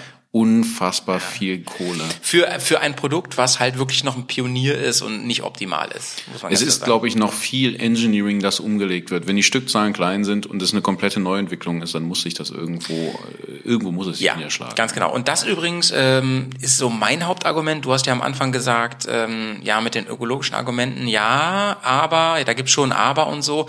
Und ich denke mir sogar, es gibt im Moment noch ein großes Aber. Aber. uh, das aber. aber ähm, es muss auch wer vorangehen. Guck mal, wir bauen Verbrennungsmotoren, werden gebaut seit über 100 Jahren, ne? Ähm, seit deutlich über 100 Jahren. Und ähm, das hat einfach jetzt so lange gebraucht, um den so zu perfektionieren. Elektromotoren werden zwar auch schon ewig gebaut, aber nicht in dem Maße für diesen Einsatzzweck. Klar gab es in den 80er Jahren schon Elektroautos, aber da, wofür war das? Das war, um auf Norderney, auf einer autofreien Insel irgendwie fahren zu können. Aber wirklich ernsthaft, dass die Industrie versucht, eine Alternative für das, das Auto zu schaffen, das ist ja noch gar nicht so lange. Am Anfang haben sie Tesla alle ausgelacht, jetzt ist Tesla hier äh, teuerster Autokonzern der Welt. Ähm, ich will damit sagen, das ist ja zeitlich gesehen immer noch total am Anfang. Und ähm, es muss halt jetzt auch Leute geben, die sagen, ich nehme das in Kauf, dass das umweltmäßig auch teilweise echt ein Scheiß ist, was hier passiert. Aber nur, wenn da Geld zu holen ist, springen die alle auf. Und dann wird das überhaupt erst passieren, dass man sich ransetzt und sagt, wie können wir das denn besser und besser und besser und auch umweltschonender machen? Und das, eben, das ist ja auch noch lange nicht Ende der Fahnenstange. Noch, ne? noch ganz lange nicht. Brenner ist irgendwas, was auch inzwischen sehr, sehr durchdesignt ist. Ne? Mhm.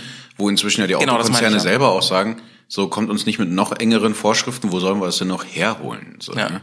Und am Ende des Tages wird das Zeug weiter CO2 freisetzen, weil da halt einfach Kohlenstoffketten da drin verbrennt. So, so funktioniert ja. das halt. Ne? Ja.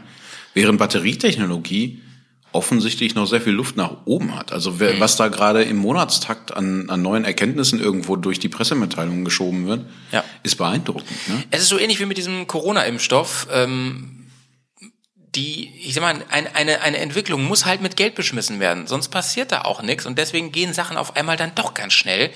Und ähm, ich erinnere mich an den, im September war es, glaube ich, Ende September, an den Battery Day von Tesla, das habe ich mir im Internet angeschaut, ähm, was die da vorgestellt haben, das war halt echt wieder bahnbrechend, ne? dass die gesagt haben, wir halten das Ding frei von Kobalt, von seltenen Erden, wir kriegen das hin, dass das alles noch auf viel weniger Raum stattfindet, mit viel mehr Power, ohne dass es warm wird und, und sonst was und dass auch die Gefahren kleiner werden und vor allen Dingen, jetzt kommt das Allerwichtigste, dass man die recyceln kann. Ne? Das ist ja auch so ein Ding, ähm, wo man sagt, daran scheitert es gerade noch, um irgendwie in eine wirklich positive Bilanz zu kommen.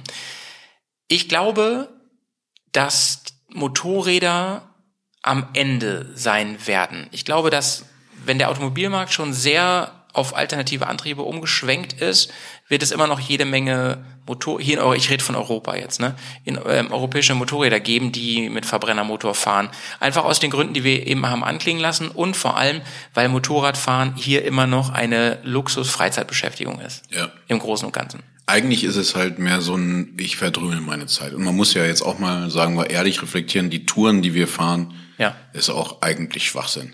Auf jeden Fall. Das ist Bei dem an, was wir da reden. Oh Gott, das ist Schwachsinn. Diese Idioten, die da unterwegs sind.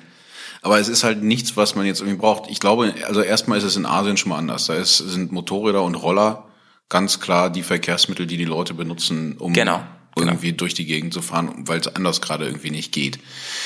Jetzt sind das natürlich aber auch nicht die Länder, wo die jetzt dafür bekannt sind, äh, mit viel Geld irgendwie da Innovationen zu fördern. Ja. Ne? Versuch mal irgendwie so einem Hühnerbauern in, ich weiß nicht, Zentralindien zu sagen, dass er jetzt irgendwie viel Geld in die Hand nehmen soll, um sich davon ein E-Motorrad zu kaufen. Das sehe ich halt auch nicht, dass da das große Innovationspotenzial auf die Tour zu holen ist. Während hier über die Autos das glaube ich schon sehr schnell sehr gut gerechnet werden kann. Also dieses Kilometer Geld pro Kilometer Argument von mir zieht ja überall. Wenn ich jetzt auf einmal ein, äh, ein Taxiunternehmen bin, dann kann ich mir das schon ausrechnen, ob sich das nicht lohnt, äh, jetzt auf Strom umzusteigen, einfach weil es viel viel billiger ist, die Dinger mit Strom zu äh, betreiben als äh, immer da weiter die fossilen Brennstoffe zu verheizen. Ja, bin ich, bin ich komplett deiner Meinung. Und ich glaube, ähm, da muss man jetzt, so blöd es klingt, echt ein Auge zudrücken, damit sich da was tut. Wir werden ja gleich auch noch über andere Alternativen reden, auch was Motorrad angeht, ähm, Stichpunkt Wasserstoff und so ein Zeug. Ich würde sagen, wir verabschieden uns jetzt mal eben in die Pause. Äh, wir wünschen uns beide noch einen schönen Song für die Bergcast Playlist hören uns gleich wieder mit der Bergcast Whisky Time, aber in der Pause, da gönnt ihr euch mal was, und zwar ein Interview, das ich geführt habe mit dem Chris von unserem Schwesterpodcast SSMP. Der ist nämlich schon Elektromotorrad gefahren. Und zwar auch im Gelände. Und der wird euch mal erzählen im Interview, wie das war. Jay, was wünschst du dir für die Playlist? Oh, ich habe gedacht, wenn wir hier schon Elektro-Podcast machen, dann Elektromucke mit einem passenden Elektrotitel mhm. äh, von Professor Klick. Wires and Flashing Lights. Nice. Wires and Flashing Lights. Von Professor Klick kenne ich nicht, aber freue ich mich drauf auf jeden Fall. Und von mir gibt's heute, und ich habe mich so gewundert, dass der noch nicht auf der Playlist ist, weil ich den ja so liebe, den Song, und weil ich den ständig in die Instagram Stories einbaue. Heute gibt's Don't You Forget About Me. den don't, lieb ich. Don't, don't, don't. Den lieb ich richtig, ey. Also, ähm, wir hören uns in ungefähr zehn Minuten wieder mit der Whisky Time und ihr hört euch jetzt mal schön das Interview mit dem Chris an. Bis gleich. Ja, Freunde, ich sitze jetzt hier im Jack the Rippers London in Hannover. Ich bin extra hergekommen. Nein, also bin ich nicht extra, aber ich war, ich war in Hannover und habe mich natürlich mit dem Chris verabredet vom SSMP Podcast, unserem Partner Podcast, meinem ähm, Lieblingspodcast, neben unserem natürlich und neben den anderen Podcasts, die ich gerne mag. Chris, schön, dass wir uns mal treffen.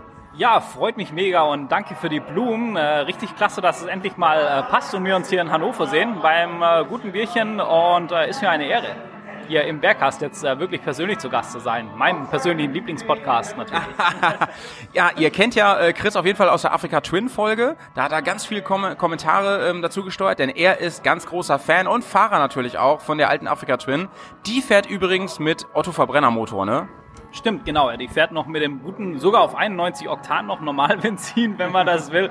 Ähm, aber ist natürlich heute so ein bisschen, ja, Auslaufmodell will ich noch nicht sagen, aber geht schon woanders hin, glaube ich. Und ähm, wird, glaube ich, elektrisch heute.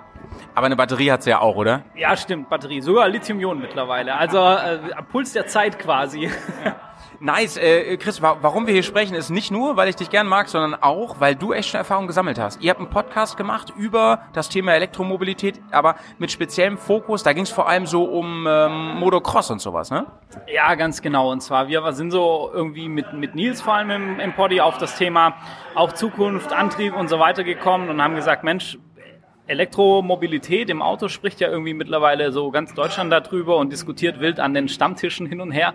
Und ähm, aber was ist denn überhaupt mit Mopeds und was ist im Sportbereich? Und dann haben wir bei Göttingen den Electric Ride Park entdeckt. Die sind auf diversen Elektro-Enduros, also wirklich sportlich unterwegs, Hard-Enduro-Bereich, Motocross-Bereich. Und da sind wir mal hin und ähm, haben das Ganze getestet und hatten mit Markus, dem Betreiber, auch echt einen Typ, der da seit, glaube ich, 2005, also so von Stunde Null quasi dabei ist mit dem ganzen Thema und haben da super viel Erfahrung gesammelt und ähm, ja, es hat meine Meinung auch so ein bisschen über den Haufen geworfen, muss ich hier gleich mal vorne wegnehmen. Da müssen wir gleich drüber reden, über deine Meinung, wie sich das geändert hat. Aber vorweg mal, wenn der 2005 angefangen hat mit der ganzen Nummer, ne? Das war vor 15 Jahren. Da konnten die noch gar nichts, oder? Genau, ja, das kam auch so ein bisschen raus. Also da waren das noch nicht mal Brushless-Motoren, wo da verbaut waren, sondern musst dir echt vorstellen, ähm, Motoren mit, äh, mit Bürstentechnologie quasi, äh, wo er sagte, das war auch das Problem damals. Da gab es nur ein paar Bausätze aus der Schweiz und aus Amerika, wo du dir wirklich das Motorrad selber zusammengebaut hast oder so einen Kit, wo du halt einen Rahmen von irgendeiner KTM genommen hast und das da irgendwie reingebaut hast. Also völlig verrückt. Die Akkutechnologie war damals schon ganz okay. Das Problem war aber, dass die Motoren einfach überhitzt haben und diese, diese Leistung gar nicht so äh, gepackt haben. Das waren so 20 Minuten. Wenn du einen Profi drauf gesessen hast, 10 Minuten, wo du Spaß hattest, dann war das Ding halt am Ende. Ähm, 15 Jahre später, ihr habt die besucht. Wie ist der aktuelle Stand? Vielleicht kannst du mal zusammenfassen, wer da mehr Interesse hat, hört bei euch mal rein. Ähm, aber vielleicht kannst du mal zusammenfassen, was kann ich heute erwarten, wenn ich mir so ein Ding hole? Ja, heute kannst du halt echt viel erwarten. Mich hat das auch total beeindruckt. Also du kannst quasi von dem Pendant zu so einer KTM 350 Freeride oder also diese ganzen so eher Spaß-Enduros, egal von welchem Hersteller, kannst du halt bei KTM einfach direkt fertig so bestellen und kaufen das Ding. Mit Straßenzulassung. Mit, mit allem drum und dran, Straßenzulassung und kannst damit einfach fahren, ohne irgendwas machen zu müssen. Du kannst auch auf Hersteller gehen, wie zum Beispiel Alta, wo du dann eher so im Motocross-Wettbewerbsbereich bist, wo du dann im Bereich von einer 450er oder sowas auch unterwegs bist von der Power und du kriegst das halt alles fertig. Ich meine, die Jungs, die schrauben immer noch und bauen selber irgendwelchen wirren Kram zusammen oder abgedrehten Kram, weil die Bock drauf haben. Aber du, du kannst halt wirklich Standard, solide Technik ähm, kaufen, wo er auch sagt, die fährt jetzt im Mietbetrieb seit Jahren. Also 2017 war, glaube ich, das älteste Modell, wo er jetzt da hatte. Und er hat gesagt, Sie machen daran nichts. Sie haben dann noch keine Schraube getauscht, nichts. Mal Bremsflüssigkeit und Kettensatz und Reifen. Ende. Und, und das ist halt schon ein enormer Sprung. Und das ist halt so ein Argument, ne, für die Dinger. Da haben wir hier im, im Rest des Podcasts auch schon drüber gesprochen, dass die sau wartungsarm sind, ne. Du hast halt nicht mehr so viel bewegliche Teile. Also viel, viel, viel weniger bewegliche Teile. So ein Elektromotor musst du nicht warm fahren. Da haben wir drüber gesprochen. Das ist wie ein Föhn, du schaltest einfach an. Und, ähm, die ganzen Mythen von damals, die ganzen ja, Skepsis-Argumente, die lösen sich nach und nach in Luft auf. Ne? Vielleicht kannst du mal erzählen, was waren denn so deine Vorbehalte gegenüber Elektromobilität? Also Vor Vorbehalt 1 war natürlich der Sound fehlt. Dass, äh, dass mir, ich mag, also um euren Krawallpoddy äh, ja. drauf zu gehen. Ne? Ich bin kein Freund von 130 dB irgendwie am Auspuff, aber so der, der Viertakt-Sound ist schon was, wo ich immer gesagt habe, das fehlt mir beim Fahren. Das war so Vorbehalt 1, wo ich gesagt habe, das wird nicht so sein und die Emotionen beim Fahren werden nicht so kommen. Und Punkt zwei war halt, wie ist das vom Schwerpunkt mit der Batterie, vom Handling und so, Ansprechverhalten, das Ganze. Und natürlich auch ein Riesenpunkt war für mich die Fahrzeit, wo ich halt immer gesagt habe, ja, äh, Verbrenner und kann ich schnell tanken und so weiter und so fort. Das waren so meine größten Vorbehalte. Ähm, bevor wir über Reichweite sprechen, vielleicht mal ganz kurz, wie ist denn das mit dem Sound? Wie, wie doll hat er dir gefehlt an dem Tag? Also am Anfang, wo wir hingekommen sind, habe ich gedacht, ähm, es fehlt mir doll, weil da sind schon so ein paar gefahren und dann hat es sich ja angehört wie so ein großes ferngesteuertes Auto. Ja, ja, ja. Und da habe ich gedacht so, ey, nee, das, das ist nicht und habe schon so gesagt, ja, Chris, wirst du recht behalten und so. Und ab dem Moment, wo du das Ding fährst, weil es dir so viele Vorteile auch beim Fahren bringt, speziell im Gelände im Vergleich zu einem Verbrenner, da kann ich auch gleich noch was dazu sagen, ist es einfach völlig egal. Und dir ist es völlig Wurst, wie dieses Ding klingt, weil du einfach Spaß hast beim Fahren. Im Prinzip ist das Ding ja, es hat ja kein Getriebe, so wie, wie ein ähm, anderes Motorrad, ähm, ist es ja wie Africa Twin DCT, aber viel, noch viel, viel besser, weil es schaltet ja gar nicht. Ein DCT schaltet ja für dich und das schaltet ja gar nicht. Ne? Das heißt, du kannst eigentlich nur Gas geben, bremsen und ja, Motorbremse im Prinzip, genau. Rekuperieren die sogar? Ähm, ich glaube minimal, aber das hat er gemeint, dass es eigentlich zu vernachlässigen, okay. was, das war, nur so ein bisschen über den Motor halt. Und was, äh, du sprichst das genau an, es ist wie DCT, nur noch geiler, weil du halt einfach immer, immer, immer, immer Drehmoment hast, egal wo du bist und egal was du machst. Und das war halt gerade, ich meine, wenn du jetzt so der Pro bist, irgendwie so ein Graham Jarvis und so, dann vermisst du manchmal die Kupplung, um damit zu spielen, um in technischen genau. Passagen irgendwie praktisch diesen Motor vorzuspannen und dann mit Druck raus. So ein bisschen kannst du aber kompensieren, hat der Markus zumindest gesagt. Ja. So, ich bin da noch äh, weit entfernt von Graham Jarvis. Aber für mich war das halt einfach total entspannt, weil ich, ich bin auf eine Steigung zugefahren, wo ich, und, und du rollst halt ran und denkst dir jetzt und dann gibst du Gas und das Ding gibt Gas. Du hast kein, oh, falscher Gang und dann bleibst du da irgendwie hängen, weil das schiebt halt einfach. Weil zum Beispiel dieses, ähm, gehen wir, äh, denken wir mal ein bisschen weiter, ähm, nicht nur im Cross-Bereich, sondern eben auch auf der Straße später. Ähm, dieser Moment beim DCT, der eine Schwäche sein kann, dieser so, das Getriebe schaltet nicht so, wie ich das gerade brauche, da gibt es eine Problematik und so, das ist ja komplett alles weg. Du hast einfach nur ein perfektes Automatikmotorrad. Absolut, weil du halt einfach immer Leistung hast, wann du es brauchst und dann was halt auch cool ist über diese Mappings und ich glaube, da wird in Zukunft noch ganz, ganz, ja, ganz ja, viel ja. kommen. Wenn du überlegst, dass Yamaha jetzt schon ihre Verbrennermodelle per App kannst du eigene Leistungskurven und alles programmieren mit diesem Power Commander oder wie das heißt Und ich glaube, das wird das, am Handy kannst du jetzt bei einer Verbrenner schon machen und ein Elektromotor bietet ja natürlich noch viel viel mehr und ich glaube, da werden wir in Zukunft ganz ganz krasse Sachen sehen und auch bei der bei der KTM jetzt, wo wir gefahren sind, auf Stufe 1 war das total easy. Da kannst du sagen, da setzt du deinen 12, 13-jährigen Sohn drauf, der das erste Mal im Gelände, ohne dass du dir Sorgen machst. Und wenn du halt in Stufe 3 gehst, dann hast du trotzdem noch mit Spaß. Und so kannst du halt auch super fahren. Ich will Gelände fahren lernen. Und da ist jetzt heute, was kaufst du dir für einen Verbrenner? Ja, fang mit einer 250er an, eine 450er ist zu krass oder so. Und das Motorrad wächst mit dir auch mit in dem Bereich. Also Ja, das da ist- du, es ist total geil. Das ist total krass, weil ähm, überleg mal, wir beiden sind jetzt hier im, Ge- im Gemüse unterwegs und ähm, wir kommen irgendwie da die Steigung nicht rauf. Ja gut, lass uns mal kurz an den Rand hier, kurz hinsetzen. Ich muss mal eben was umprogrammieren in meinem, Map, in meinem Mapping über mein Handy per Bluetooth. Also das ist ja total nice, ne? Lass uns noch mal eben drüber sprechen. Ähm, Potenzial für Reisemotorrad. Ihr seid jetzt vor allem Crossbereich gefahren. Wie schätzt du das ein? Was denkst du, wird da kommen? Wie schätzt du das ein, was zum Beispiel Harley gerade macht? Wie schätzt du das ein, was von Zero auf dem Markt ist? Also ich, ich glaube, da wird noch ganz, ganz, ganz viel kommen. Gerade nochmal, um auf die Reichweite einzugehen. Die KTM, wir konnten mit der jetzt so circa zwei Stunden, zweieinhalb Stunden Mit einem Akku? mit einem Akku. Nee. Und hatten danach noch irgendwie 25 Prozent drin im Akku. 20. Das glaube ich dir jetzt nicht. Doch, ja. Wie, wie, wie krass ist das Ich denn? meine, wenn du jetzt noch ambitionierter fährst, dann ballerst du die leer. Aber auch der Markus hat gesagt, er fährt mit seiner Alta, fährt er so anderthalb, zwei Stunden am Stück. Und bei der KTM brauchst du 60 Minuten, dann ist der Akku von ganz leer auf 90 Prozent voll. Sprich, du gehst zwei Stunden fahren, danach brauche ich sowieso eine Pause im Enduro-Park, setz mich hin, mach mir irgendwie ein Getränk auf, schmeiß mir was auf den Grill oder wie auch immer. Häng das Ding an die Steckdose mit 220 Volt. Ne? Du brauchst da keinen Starkstrom oder irgendwas Ja, eben, wollte ich gerade fragen, mit Schuko. mit ganz normal Steckdose und dann ist das Ding wieder 90% voll und du fährst weiter. Das habe ich nicht kommen sehen. Ich bin mal, ähm, als die ganz neu war, die KTM, bin ich mal mit wem gefahren, der die hatte.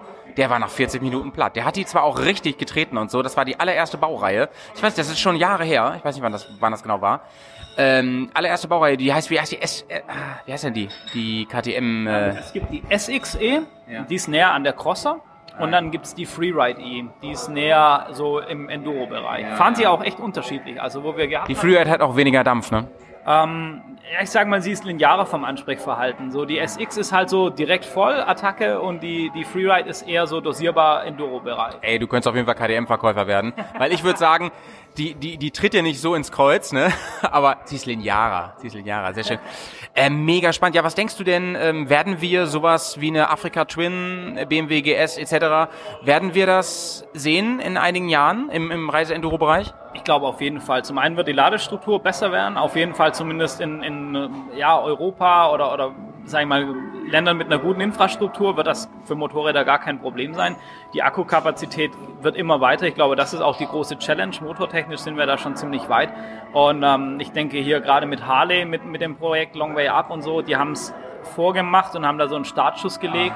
Dann ähm, gibt es einen verrückten Franzosen, der auf einer Zero das Afrika Eco Race mitgefahren ist und gefinisht hat. Ähm, also da ist range-technisch schon einiges drin. Natürlich wird es, glaube ich, noch lange dauern, bis du wirklich sagst, du fährst in den hintersten Winkel der Mongolei, wo, wo es einfach gar nichts gibt. Da wird es schwierig. Ja, wobei Strom gibt's ja fast überall. Das ist halt der Punkt. Und ich habe Wahrscheinlich mehr noch als Benzin. definitiv, das ist halt auch viel einfacher zum Ausbauen. Du brauchst letzten Endes nur ein Kabel. Ne?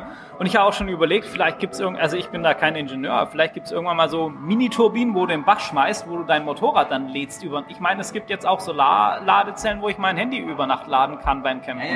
Selbst wenn das dann irgendwie 48 Stunden dauert. Aber wenn ich ohne Sprit irgendwo strande, ist halt scheiße. Da brauche ich irgendwoher Sprit. Da muss irgendwer kommen, mir das bringen oder so, ne? Weil ich kann nicht buddeln und stoße auf Öl. Ähm, also kann ich probieren. Aber nee, das, das ist gar nicht, ich, ich finde das gar nicht so abwegig. Dass es wirklich Möglichkeiten gibt, die werden vielleicht dann lange dauern. Aber wenn du wirklich am Arsch bist, ne, dann bist halt 48 Stunden da vor Ort. Und dann ähm, lädst du das Ding wieder halbwegs voll und kannst weiterfahren. Genau, also von, von dem her glaube ich, bietet das noch echt viele, viele, viele Möglichkeiten für das ganze Thema. Also da wird auf jeden Fall was kommen. Chris, ich freue mich auf unser nächstes Projekt zusammen. Und äh, wir werden jetzt nur noch ein Bier schön zusammen austrinken. Und ich gebe mal zurück in die Zentrale. Ciao, Kakao. Alles klar, macht's gut, ich freue mich, bis zum nächsten Projekt, haut rein. Ja, hallo, hier Hallo, ist, hier ist, hier, hier ist, hier ist, Ich möchte gerne einen Whisky trinken. ich habe mich noch gar nicht Guten vorgestellt. Hier ist, hier ist, äh, Bermazon. Parmesan. Ah. My goodness. Uh, Yeah. We have I ha I want to have a Kneipe to make the Schottendicht. We need a Oh. new whiskey in the town. Like you, yeah, like your English. You know. I do I have a. Can you can you say can you tell me do you have a very good Tropfen? Yeah, Ein- ein- very much Tropfen. Geiste, geistige Getränke. Yeah, a lot of. s'il vous plaît. We have Bärenschluck. Ah, Birrenschluck. Geil. Zeit für einen guten Schluck. Hier ist die Bergers Whisky Time. So, da sind wir bei der Bergkast Whisky Time, liebe Leute. Ähm, vielen Dank auf jeden Fall an Chris nochmal für deine ähm, äh, vielen Impulse für unser Gespräch jetzt hier, für unseren Poddy. Ähm, allen voran auf jeden Fall fand ich sehr, sehr gut, dass du vor, dass du äh, von begeistert von Solarmöglichkeiten erzählt hast, die nachts dein Handy aufladen. naja, ich denke mal, er meinte damit, dass man damit irgendwie eine Powerbank auflädt, ne, und dann sein Handy. Denn sonst ähm, wird das Handy nicht voll sein morgens. Wenn du es an deinen Nicht Sol- mit der Einstellung. Ne? So, bevor wir weiterreden über das Thema Elektromobilität, Elektromotorräder heute. Ähm, heute trinken wir was ganz, ganz Süßes und ähm, das meine ich wörtlich. Schau mal hier, das sollte dir eigentlich was sagen. Denn da waren wir noch vor einigen Wochen. Es ist mir in wohliger Erinnerung. Beide Besuche. Genau. Es ist, es ist mein geliebter Ellsburn aus dem Harz, äh, so ziemlich mein, mein Lieblingswhisky und zwar in der Sonderedition The Wayfar, ähm, welchen man momentan in ähm, Fassstärke dort immer noch ergattern kann und den finde ich so überragend. Der ist ein bisschen teurer, ich weiß nicht, ich glaube, der kostet so 60, 65 Euro, aber er ist wirklich unfassbar lecker.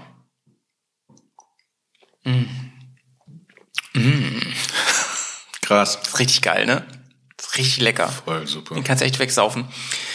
Ähm, lass uns kurz über ein paar Impulse sprechen, die uns Chris gegeben hat. Also erstmal ähm, mega interessant, seine Erfahrung mit der Elektromobilität. Ich hatte ja im Interview schon gesagt, ich bin mal mit Leuten los gewesen, die hatten diese Freeride von KTM mit E-Motor. Damals war die noch überhaupt nicht ausgereift, da war die wirklich unter einer Stunde platt. Der hatte dann sogar einen zweiten Akku dabei, äh, musste dann aber auch zusehen, dass er noch nach Hause kommt damit. Ja. Das ist anscheinend schon viel, viel besser geworden. Da kann man sehen, wohin es geht. Und wie gesagt, wir haben es eben schon erwähnt, ähm, die Kapazitäten so von der Entwicklung, die gehen ja jetzt erst so richtig da rein. Ein Aspekt wollte ich mir nochmal rausgreifen, Jay. Du warst ja letztes Jahr nicht so lange mit auf Tour. Man kann es in unserem neuen Film sehen, ähm, in dem du, äh, in dem man sieht, dass du nach ein paar Tagen nach Hause musstest, weil eines von den ähm, 24 Millionen Teilen in deinem Motor kaputt gegangen ist. Ne? Genau. Also dann die, die jetzt quasi ganz, ganz just, ganz frisch dabei sind, das erste Mal den Bergcast hören. Ja, nochmal ganz, ganz kurz rekapituliert. Die haben schon wieder abgestellt, Bro. Die das erste Mal heute gehört haben. Ach so, dann erzähle ich meine Geschichte. Die haben nicht. schon gedacht so, was sind das eigentlich für zwei Labertaschen da? Das- Kommt da auch mal was bei rum? Ja. Also an die Leute bleibt mir immer noch einfach dieser, der Hinweis, Bergcast Classic, ja, die ersten Episoden. Zwei Themen in 20 Minuten. Fangt immer bei Folge 1 an, Leute, damit ihr euch langsam an diesen Blödsinn hier rantastet. Das tut gut und dann liebt ihr uns auch irgendwann und dann lieben wir euch auch. So, also ganz kurz, wir im Baltikum, äh, Steuerkette übergesprungen, äh, Ventil, Aufkolben, alles kaputt, alles blöd. Ja. Das war die Kurzfassung. Jay nach Hause, hast du noch vergessen. Nach Genau. Haus telefonieren. Ich ab ins Flugzeug. Das war ganz übel. Ähm, kann man sich, wie gesagt, bei YouTube diesen Monat angucken. Kommt demnächst raus. Trailer gibt's auch schon. Ähm, aber darauf wollte ich gar nicht hinaus, sondern so ein Motor ist ja einfach mal sehr, sehr kompliziert. Ne? Ja, so ein- genau. Ja. Viele, viele Teile, alles dreht sich, alles rührt sich und wenn da viel Mechanik bei ist, nutzt sich natürlich auch mal irgendwo was ab. Ich glaube auch, das ist jetzt nicht mal was, was man irgendwie, was einen verwundern sollte. Ich meine, das ich, ich möchte mal meinen, meinen lieben Cousin zitieren, der mir sehr, sehr lieb und teuer ist, der mal gesagt hat, einfach, ein Hobby mit Motor ist ein teures Hobby. Ja? Spaß kostet, mein Freund. Ist einfach so. Und Ja. ich habe latent die Hoffnung, dass das mit E-Motoren besser wird tatsächlich. Es ist ja einfach faktisch so, dass ein wirklich ein Motor aus Tausenden von Teilen besteht. Das war eben zwar übertrieben, aber es ist so, dass, dass da viele tausend Teile drin sind in so, einem, in so einem Motor, in so einem Gesamtkonstrukt. Und ein Elektromotor besteht nur aus sehr wenigen Teilen. Ich meine, es sind deutlich unter 100. Und hier hakt der Howie aus der Post-Production nochmal kurz ein. Ich habe es recherchiert dazwischen, es sind unter 250 Teile. Also ein bisschen mehr doch, aber ungefähr ein Zehntel von einem herkömmlichen Motor. Ähm, unser bekannter Ken, der sich so ein bisschen interessiert für Technik und äh, den man ja auch kennt hier, ähm, kennt, Shoutouts an dich, Ken, ähm, der hat zu mir gesagt, als ich meinte, das ist ja im Prinzip einfach ein Föhn, mit sehr viel Leistung. Da meinte er, Bro, ganz genau genommen hat so ein Ding, ist so ein Ding simpler als ein Föhn, meinte er zu mir. So rein vom Aggregat. Das nehmen wir einfach mal so hin. Und ähm, das hat natürlich ähm, ganz blöde Nachteile für die deutsche Auto- und Motorradindustrie insofern, dass man bei der Herstellung kaum noch Leute braucht, weil da einfach nur zwölf Teile zusammengelegt werden, so ganz blöd gesagt. Aber es hat den großen Vorteil für uns, dass so ein Ding so unkompliziert ist, dass einfach auch, du hast es eben gesagt, viel weniger aufeinander und miteinander reibt. Es gibt diese ganzen Flüssigkeiten nicht mehr, die eigentlich nur dafür da sind, Reibungen in ihrer Hitze zu reduzieren oder die Reibung selber im Materialschwund zu reduzieren. All das fällt einfach alles weg. So ein Elektromotor ist fast unzerstörbar, außer es geht was kaputt von diesen wenigen Teilen, dann ist er meistens auch im Arsch. So habe ich mir das sagen lassen. Dann ist halt doof. Auf der anderen Seite ist meine Erfahrung mit meinem Motor ja auch, ja, wenn der kaputt ist, ist er auch kaputt und dann ist halt auch doof. Ist immer doof, ne? Ist immer doof, wenn da was Ja. kaputt geht. Und das, das Argument bleibt ja trotzdem stehen, dass da deutlich weniger Komplexität drin ist und deutlich weniger Potenzial fürs Kaputtgehen drin ist. Das ist schon ein sehr schlagendes Argument. Und als ich das erste Mal gehört habe, dass tatsächlich ein, unironisch ein Argument der Autoindustrie war, was, wir können das doch nicht machen, diese Umstellung auf Elektromobilität, denn die ganzen Arbeitsplätze in der Zulieferei und die ganzen Arbeitsplätze Ja. in den Reparaturen, was, wär, was soll denn aus denen werden, wenn alles so einfach wird, dass es schnell zusammengebaut, billig zusammengebaut und danach quasi wartungsfrei ist? Bro, ich habe man hört sich das an und fragt, ja, hä? Ja, das, ist, das, ist, Argument? das Problem. Ähm, die, Deu die ganze deutsche Industrie, ähm, also die ganze Branche ist darauf ausgelegt, dass verdammt viel Geld mit Service verdient wird. So ist es einfach. Und auch mit Teilen. Und das hast du da nicht mehr. Ich habe bei meinem Elektroauto den ersten Service, ich weiß es nicht genau, bei 80.000 oder so. Den ersten Service. Und da wird nach Bremsen geschaut. Da wird nach Lagern geschaut, die es noch gibt. So Radlager und sowas. Da ist das Auto ja, und da wird auch das Motorrad nach wie vor sein, wie jedes andere Motorrad. Ähm, das hat normale Bremsscheiben und dies und das und so. Aber da ich ja die Rekuperation habe, bei Autos zum Beispiel, bremse ich ja kaum. Ich habe eher das Problem bei meinem Tesla, dass die, dass die Bremsen gammeln, weil ich sie nicht benutze. Das ist eher das Problem. Sie meinten bei mir, als ich ihn abgeholt habe, bremsen Sie bitte. Bremsen Sie bitte bei jeder Fahrt einmal mindestens. Und da habe ich gesagt, was? Und dieses Bremst-Verliert-Tattoo war auf einmal nicht mehr lustig. ähm, so ist es halt, ne? So wie ich dich kenne, hast du es als Aufforderung verstanden, einmal pro Fahrt mindestens das Ding einfach voll durchzutreten, um schnell zu werden, dann damit du bremsen kannst danach, ja? Ja, ja. Und während, während ja Chris eben gesagt hat, ähm, das mit der Rekuperation, ach, äh, Jay, kannst du erklären, was es ist? Das müssen wir vielleicht nochmal eben richtig stellen. Das weiß ja gar nicht jeder. Das, uh, ja. Also das Interessante bei einem E-Motor ist ja, dass man, wenn man von außen die, die Spannung anlegt, ja, das Ding den Strom zieht, dass der dann diese Bewegung erzeugt, ja. Man setzt diese elektrische Energie um in mechanische, damit das Auto vorwärts fährt oder das Motorrad vorwärts fährt. Und man kann das auch einfach andersrum schalten, um es mal einfach zu sagen. Das heißt, man sagt, naja, man, man trägt jetzt mechanische Energie rein und er soll das bitte einfach zurück umwandeln in elektrische Energie. Und das geht einfach. Es ist im Prinzip ja wie ein Dynamo, der dann läuft. Das heißt, dieser, man, man kann aber sagen, jetzt schalte ich das andersrum und jetzt äh, bremst der wie so eine Motorbremse ab, wie so ein, Dyn wie so ein alter Fahrraddynamo, wo man noch so richtig gegentreten musste, ja. Und die Energie schiebt er einfach direkt wieder in den Akku rein. Das nimmt man halt, um zu bremsen. Ja? Solange man mit der Bremsleistung vom Motor das Auto quasi wieder angehalten kriegt, gibt es Ja. überhaupt keine, keinen Grund, die Bremsbacken anzuziehen. Genau. Genau, und ähm, das, das führte zu so witzigen Szenen auch bei Long Way Up zum Beispiel, dass die ja ganz lange bergunter gefahren sind, als sie da aus den Anden kamen und dann auf einmal der Akku wieder halb voll war. Ne? Weil sie die ganze Zeit nur rekuperiert haben. Und das kenne ich auch, dass wirklich der Akkustand wieder hochgeht davon. Das ist total, total nice irgendwie. Und das ist auch der Grund dafür, warum Gewicht eigentlich nicht das Problem ist. Denn je mehr so ein Ding wiegt, selbst ein Anhänger, kann po sich positiv bei einem Auto auswirken, weil der schiebt von hinten und ähm, man darf die Power nicht unterschätzen von der Rekuperation. Bei mir zum Beispiel im Auto gibt's zwei Motoren, die rekuperieren beide und das, das haut schon ordentlich rein in den, in den äh, Speicher wieder. Na, die Energie geht zumindest weniger verloren. Also ganz, ganz verlustfrei ist das ja alles Na, ist ja nicht. kein Perpetuum mobile, ne? Leider. Aber was halt einfach greift, ist, dass natürlich es mehr Energie kostet, das Ding erstmal in Bewegung zu setzen, wenn es schwerer Natürlich. ist, aber dass das ganze Gewicht natürlich auch danach den Dynamo dann stärker antreibt. Auf jeden Fall, Das heißt, alles, was nicht zwischendurch durch Luftreibung einfach verloren geht, wandert auch wieder in den Akku Richtig, zurück. genau. Und damit ist, Genau. ist es eher wichtiger, dass das Ding, sagen wir, halbwegs schnittig gebaut ist. genau, Und, genau, äh, genau. Dabei ist das Gewicht, sagen wir zweitrangig. Ne? Jetzt habe ich nur, ähm, das sagte auch der Claudio bei Long Way Up, jetzt habe ich das Problem, nee, das sagt er nicht bei Long Way Up, das hat er, glaube ich, im, im Podcast bei Pegaso, unserem anderen Schwester-Podcast gesagt. Ähm, hier nochmal wirklich äh, Empfehlung, den nochmal anzuhören. Der hat gesagt, das Problem bei Motorrädern ist, wenn die immer schwerer werden, irgendwann komme ich in einen Bereich, ich kann die nicht immer schwerer machen, weil dann nämlich ich das Ding nicht mehr gut fahren kann. Das ist ein großes Problem.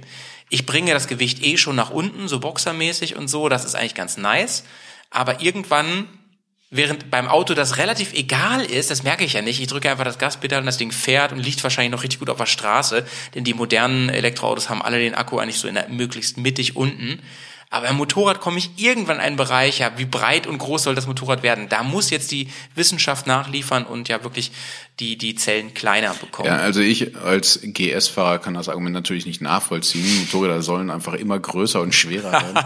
Sagte Jay, der gerne durch die Luft fliegt mit seinem Motorrad. Nein, ist natürlich richtig. Du musst das Ding auch wieder aufheben können. Übrigens, Jay, ja ich, ich weiß ne? gar nicht, ob ich das erzählt habe, als ich die Story gepostet habe von dir im Harz, ne, wo wir Offroad fahren waren, da bist du ja durch die Luft gehüpft ne, mit deinem Motorrad. Da hat sogar das Enduro Action Team sich bei uns gemeldet. Das Enduro Action Team, die im Moment so die on vokeste Plattform für Ausbildung von Enduro ähm, Geländefahren ist, ne? Die sind irgendwie auf unsere Story gestoßen und haben erstmal einen Kommentar und haben dann so richtig, also Shoutouts, wenn ihr hier auch zuhört beim Bergcast, äh, ich weiß nicht, wer von euch das war, hat gepostet, ähm, zu viel Gas vorm Absprung. so voll ernsthaft so. Ich will dir wirklich helfen, Junge.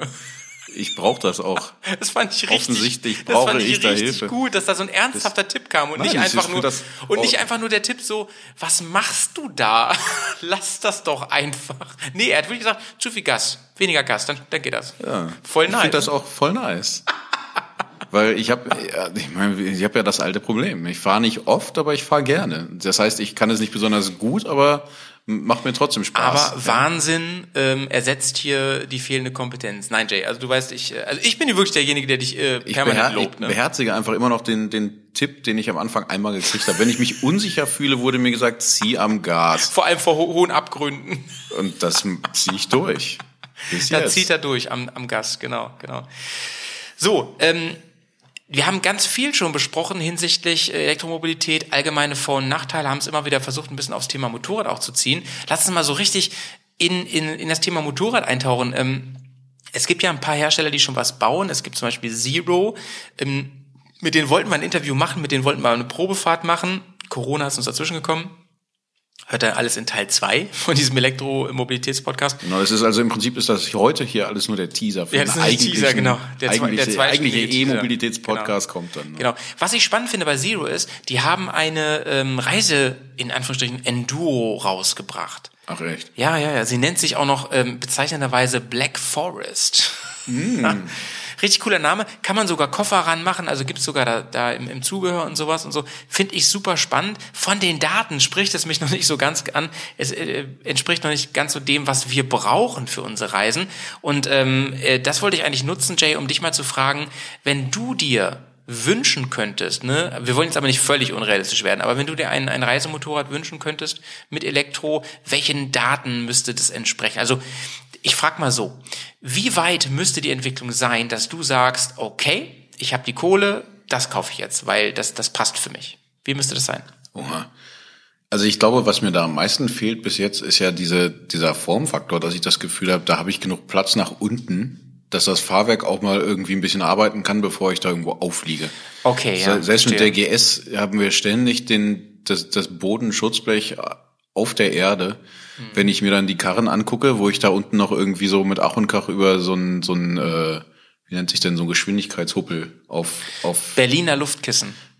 Genau, das war das Wort, das ich gesucht habe. wenn, also wenn ich da schon kaum rüberkomme, dann bringt mir das halt nichts. Ich will ja damit durchs Gelände auch fahren, ja. Ja. Und die, ich glaube, was diese Reichweitenangst angeht, das finde ich alles nicht so dramatisch. Diese 200 Kilometer, glaube ich, das wäre schon sowas, ja. Und die, Aber was machst denn dann du, wenn du da in Bulgarien bist und da ist kein, kein Lader so? Dann, dann sagst du, dann ist das jetzt so und dann suche ich mir eine, irgendeine Location, ein Restaurant, die sagen, du darfst dich hier anstecken mit einem normalen Schuko oder, oder ein Zimmer? genau.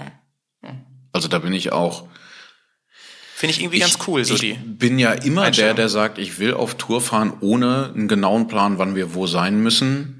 Und Mhm. äh, wenn es irgendwie sich ergibt, dann bleibt man halt auch mal irgendwo. Und wenn es mit so einem Motorrad dann so ist, dass man mal irgendwie zwei, drei Stunden irgendwo sein muss, dann ist das halt so. Und gerade auf einer Motorradtour, die ich ja mache, um mich aus meinem Alltag raus zu entschleunigen, finde ich das kein Kernargument.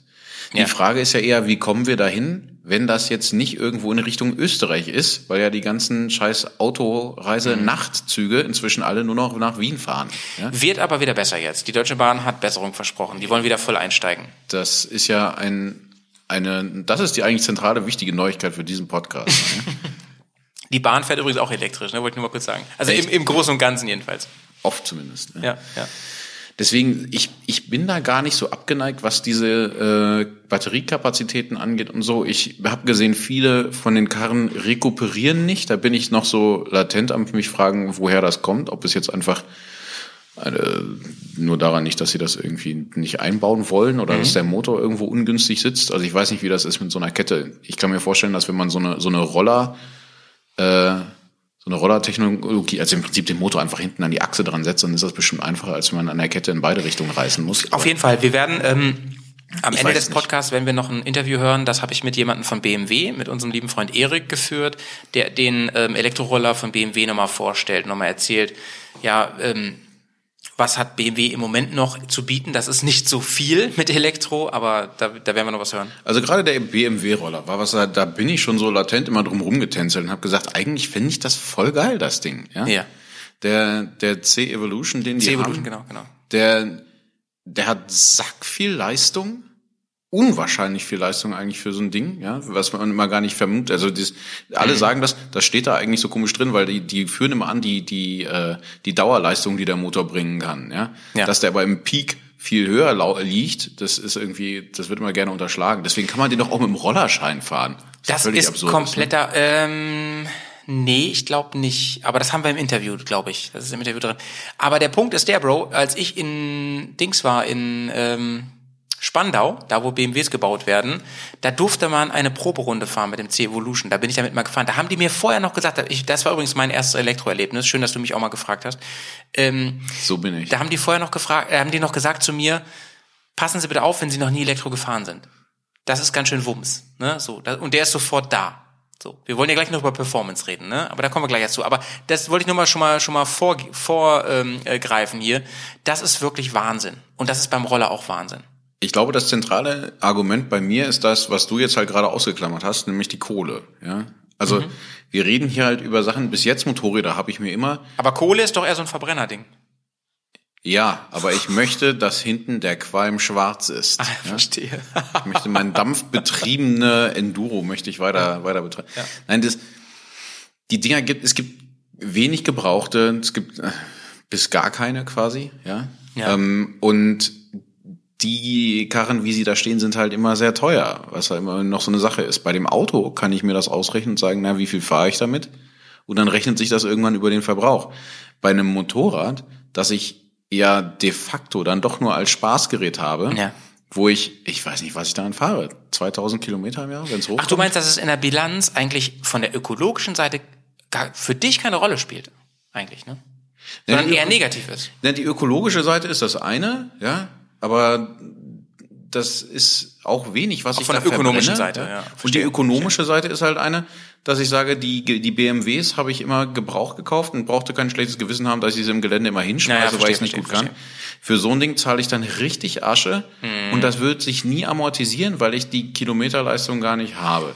Okay, ja, ähm, das finde ich jetzt ein bisschen unfair von dir, da, wie, wie du jetzt an meine Frage rangehst, weil, ähm, ja. Nein, ich glaube, das ist das Problem, dass das das einzige Argument ist, Nehmen wir dass ich mir noch nicht so ein Ding gekauft Es wäre jetzt die habe. Entscheidung, deswegen habe ich ja gesagt, Kohle ist nicht das, der Faktor, weil das wäre, nehmen wir an, deine Karre ist kaputt und du hättest einfach die Kohle, dir ein neues Motorrad zu kaufen, so. Wie müsste deine, wie müsste das Elektromotorrad sein? Das war eigentlich meine Frage, damit du dich nicht für den Verbrenner entscheidest. Ich, ich glaube, ich würde mir heute nicht mehr die Frage stellen, ob ich mir noch ein Verbrennermotorrad hole. Aber gibt ja fast nix. Das ist ja das Ding. Ja, dann nehme ich das, mir. was da ist. Also dieses, die, Wollen wir mal über die Zero nochmal sprechen? lass uns gerne über die Zero nochmal sprechen. Die Zero Black Forest, die gibt's übrigens schon, habe ich gesehen, die gibt's schon seit zwei Jahren. Irre. Ähm, irre. Ähm, sie fährt tatsächlich deutlich weiter als die Harley. Sie fährt 250 Kilometer und da, ich rede jetzt nicht von den Angaben von Zero, sondern ich habe mir hier Tests reingezogen, unter anderem vom Motorrad, die gesagt haben, wir sind damit 250 Kilometer gefahren und zwar fast ausschließlich Autobahn. Das ist doch mal eine Kampfansage. Ähm, Killer. bei einer ähm, okayen äh, Geschwindigkeit. Ähm, Durchschnitt kann ich hier nicht sehen, aber ähm, so, dass man jetzt nicht irgendwie schleicht oder so. Und ähm, man kann das Ding dann allerdings ähm, nur per Schuko laden. Das ist ja bei der Harley cooler, dass ich das eben mindestens auch per 11 kW laden kann. Schuko heißt hier in dem Fall neun Stunden, bis das Ding wieder voll ist. Und das ist natürlich krass, ne? Das heißt, ja, Jay, ich bin ja bei dir, dass ich, dass ich sage, ich lasse mir gerne ein bisschen Ruhe diktieren von der Tour und vor allem hier von dem Motorrad. Aber bei dem Wort, ich lasse mir diktieren und Motorrad mit dem ursprünglichen Freiheitsgedanken, kann ich mir vorstellen, dass gerade Leute, die nicht so viel Urlaub haben, sagen, ich möchte das nicht. Ich möchte nicht, dass ich mir das so vorschreiben lasse, dass ich einfach meine wenigen Tage mit Aufladen verbringe. Aber da, und das, der Impuls kam ja von dir, da kann man natürlich überlegen, hat es dann Sinn, solche Transitstrecken anders zu überbrücken? Ne? So, das wäre so die Antwort drauf. Die Transitstrecke ist das eine. Ich muss aber auf der anderen Seite, ich will da auch immer gar nicht so dogmatisch rangehen. Ach so, übrigens, Felix, 113 km/h im Durchschnitt. Das ist ganz schön viel. Das ist ganz ordentlich. Ja. Ich bin, ich habe nämlich hier auch gerade äh, live sozusagen die die Daten gerade auf. Ich gucke nach der der Ladegeschwindigkeit gerade. Es gibt eine Charge Tank Option, um das Ding nochmal zu laden. Das finde ich alles. Äh, es gibt zusätzliche Ladegeräte. Also irgendwie kriegt man das Ding auch ein bisschen schneller voll, aber Ja, es okay. geht immer noch um mehrere Stunden. Also es ist schon, Na, okay. das dauert schon auch. Mehr, mehr als ein Mittagessen. Also dieser, dieser typische Stopp an der, an der Imbissbude, ja, das reicht dann nicht. Ja, ja. Übrigens ist die Zero ähm, deutlich günstiger. Ich habe gerade nochmal den Preis gegoogelt. Ähm, 21.000 kostet die, also ein 10.000 Schnapper. weniger als die Harley. Ne? Ich, we- die kann man jetzt vielleicht auch nicht so richtig vergleichen, aber die Zero hat deutlich mehr Offroad-Ambitionen und Reisemotorrad-Ambitionen. Also ich glaube, diese Argumente darf man auch nicht beiseite wischen. Wenn Leute sagen, das finde ich aber voll scheiße, weil ich unbedingt meine 1500 Kilometer am Tag fahren will, dann ist das so und dann sind das nicht deren Motorräder. Muss man ganz ehrlich sagen. Das Auf, und ja, man muss aber auch ehrlich sagen, ne, ähm, das ist auch Teil der Wahrheit, würde Petz jetzt sagen. Ähm, 21.000 Euro ist immer noch ein Preis. Da kriege ich eine 1250 GS Hightech-Maschine im Moment noch für. Und ich kriege was Vergleichbares von ähm, Yamaha, nämlich die T7, für unter 10.000 Euro. Ne? Also da muss man der Elektromobilität schon sehr, sehr Begeisterung hinterherhängen, so sag ich mal. Ne? Ja, das ist ja, das ist war mein Argument gerade, es ist halt immer noch viel Geld. Das war halt mit deinem Golf nicht so, weißt du? Da war die Hürde nicht so groß. Da hieß es nicht, der kostet doppelt so viel wie normaler Golf. Nee, nee, der kostet sogar so gesehen fast weniger. Genau. Und das bei Motorrädern, die man potenziell weniger Strecke fährt, verschwindet dieser ganze Vorteil Ja, ja, komplett. Ne? eben. Dieses, man fährt weniger Strecke, um diesen, diesen Preisvorteil pro Kilometer rauszuholen. Man hat den Verbrauch bei Motorrädern ja sowieso nicht so krass. Also ein Auto schluckt halt schon echt, ne? weil man immer so eine Schrankwand durch die Gegend fährt. Bei einem Motorrad ist der Verbrauch immer, sagen wir doch sehr, also auch jetzt ich mit meiner 1200, die ich da fahre, dieses Riesending total schwer, total groß. Das sind alles Ja. wirklich im Vergleich zu Autos ja noch äh, verschwindend geringe Verbrauchswerte, die man da hat. Ne? Übrigens muss ich noch mal hier ähm, kurz einwerfen. Ich habe noch mal ein bisschen weiter recherchiert. Die neuen Zero-Motorräder kann man schnell laden, durchaus, und die schaffen es, innerhalb von einer Stunde aufgeladen zu werden. Ja, gekauft. Und da kommen wir in einen anderen Bereich. Ne? wir- Aber ähm, der, das Totschlagargument hast du gerade genannt, es ist immer noch der Preis. Es muss jetzt einfach ein paar Blöde geben, die sagen, ich gebe so viel Geld für Elektromotorräder aus, damit der Markt entsteht. Und damit die Leute sagen, ähm, äh, es lohnt sich da mehr Entwicklung reinzustecken. Und dann, und die Masse, ne, die bringt ja den Preis letzten Endes. Ist halt ein Henne-Ei-Problem. Ne? Das ist ein Henne-Ei-Problem. Und man hat halt nicht sowas wie, wie bei Autos irgendwelche Nutzfahrzeuge oder so, wo Leute einfach wirklich dann sagen, pff, ich kalkuliere das jetzt durch und wenn das andere billiger ist, dann probiere ich das einfach mal.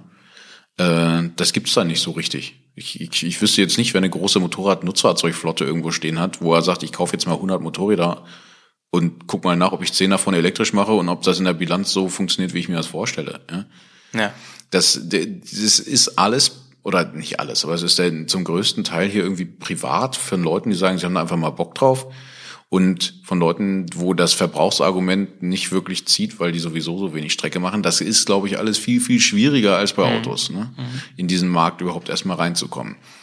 Und ich glaube, das Argument kann dann halt auch sein, dass die Technik halt leider viel geiler ist. Ja, genau. also das ist genau, das, genau. was ja auch hier äh, der Kollege gerade gesagt Chris, hat. äh, Ja. Das, äh, das eine, ja, ich, ich und mein Namensgedächtnis. Ja. Nimm es mir nicht, bitte nicht Ja, übel, ja. Chris.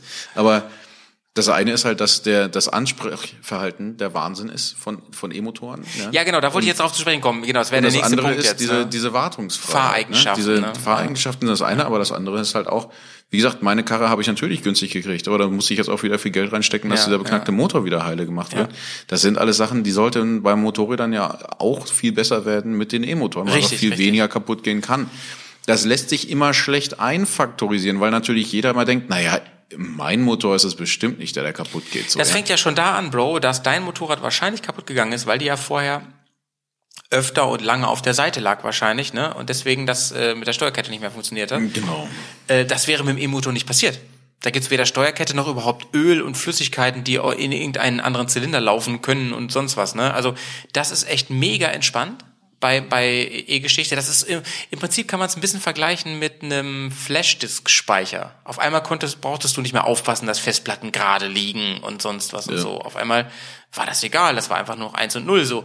Und so ähnlich ist es mit E-Motoren. Denen ist das egal, ob sie auf dem Kopf stehen oder nicht. Sag ich mal so ganz blöd. Ne? Ja. Aber du hast jetzt gerade über die Performance geredet und das ist jetzt der Punkt, wo ich darüber auch mit dir reden möchte. Die Performance ist halt ähm, Wahnsinn. Wir Motorradfahrer und seien wir mal ehrlich, äh, selbst wir Reisemotorradfahrer äh, lieben schon das, was Motorradfahren auch ausmacht, nämlich Dynamik, mal ein bisschen Kurvenlage, schnell mal wo durchhuschen und vor allen Dingen auch Beschleunigung. Und ich, das muss jetzt keine 200 PS Super Ninja sein, das kann auch wirklich einfach eine GS mit 100 PS oder 100 plus X PS sein, was einfach Wahnsinn ist, wo, wo, wo du wirklich ähm, mit Sportwagen mithalten kannst, einfach weil äh, da geht's um Kilogramm PS und, um, und, und alles. Jetzt ist es aber so, so, so eine... Ähm, selbst ein Automatikmotorrad, sprich DCT, Honda und so weiter, wühlt erstmal kurz im Getriebe, bis die wirklich anzieht und so. Bei Elektro ist das anders. Jay, wie ist das in deinem Golf? Der ist einfach da. Ne? Das Genau. Dreh, es gibt keine Drehmomentkurven mehr oder so ein Mumpitz. Ja? Und das ist Richtig. also so in dem Moment, wo der Motor sitzt ja quasi direkt an der Achse, um es mal ein bisschen vereinfacht darzustellen. Ja? Ja, so, ja. Man schiebt Strom in den Motor rein, in dem Moment fängt er an, sich zu drehen. Das Wort Übersetzung So, kriegt eine ganz andere Bedeutung in dem Zusammenhang. Ne? Es, gibt, es, es gibt keine großen Übersetzungen mehr. Es, es geht wirklich, es gibt vielleicht eins, eine Übersetzung oder so an die Räder. Genau. Mehr ist- mehr ist also nicht, mein Golf hat tatsächlich irgendwie so ein Minimalgetriebe drin mit sagenhaften zwei Gängen. Ja? ja. Vorwärts, rückwärts. Genau das. es gibt einfach nicht mehr. So, ja? Ja. Und ja. das ist halt schon ein echtes Kernargument auch, finde ich, dass man sagt, das äh, Ansprechverhalten ist, ist der Knaller. Ja? Das ist wirklich ganz, ganz wahnsinnig toll. Ähm, und Leute, seid euch gewiss, ich bin einer von der Fraktion, die immer noch finden, es macht Spaß zu schalten, es hat irgendwie was, ähm, weiß ich nicht, es gehört zum Motorradfahren dazu. Ich habe ja immer gesagt, so beim Auto, nach meinem ersten Automatikauto wollte ich nie wieder was anderes. Da habe ich, ich hatte so einen Skoda, da habe ich dann wirklich gesagt, so, warum sollte ich mir jemals wieder ein Schaltungsauto kaufen? Das ist irgendwie dumm. Ähm, und das glaube ich auch übrigens immer noch. Motorrad habe ich so gedacht, aber es, es macht auch Spaß, so vor der Kurve runterschalten und so. Ja, und da will ich auch nicht ganz von abrücken, aber eine Elektromotor zu fahren ist einfach auch mega geil. Es ist das ultimative Gummiband. Du hast immer Leistung. Immer und überall, solange der Akku voll ist. Und äh, ähm, du musst dich wirklich nur noch auf, auf, ähm, auf Komponenten, äh, Komponenten, also auf Faktoren wie Schräglage, Linie und sowas, sowas beziehen. Im Gelände ist es noch ein bisschen anders. Ähm, kommen wir gleich zu. Ansonsten, es ist ein wahrer Traum, einen Elektromotor zu fahren.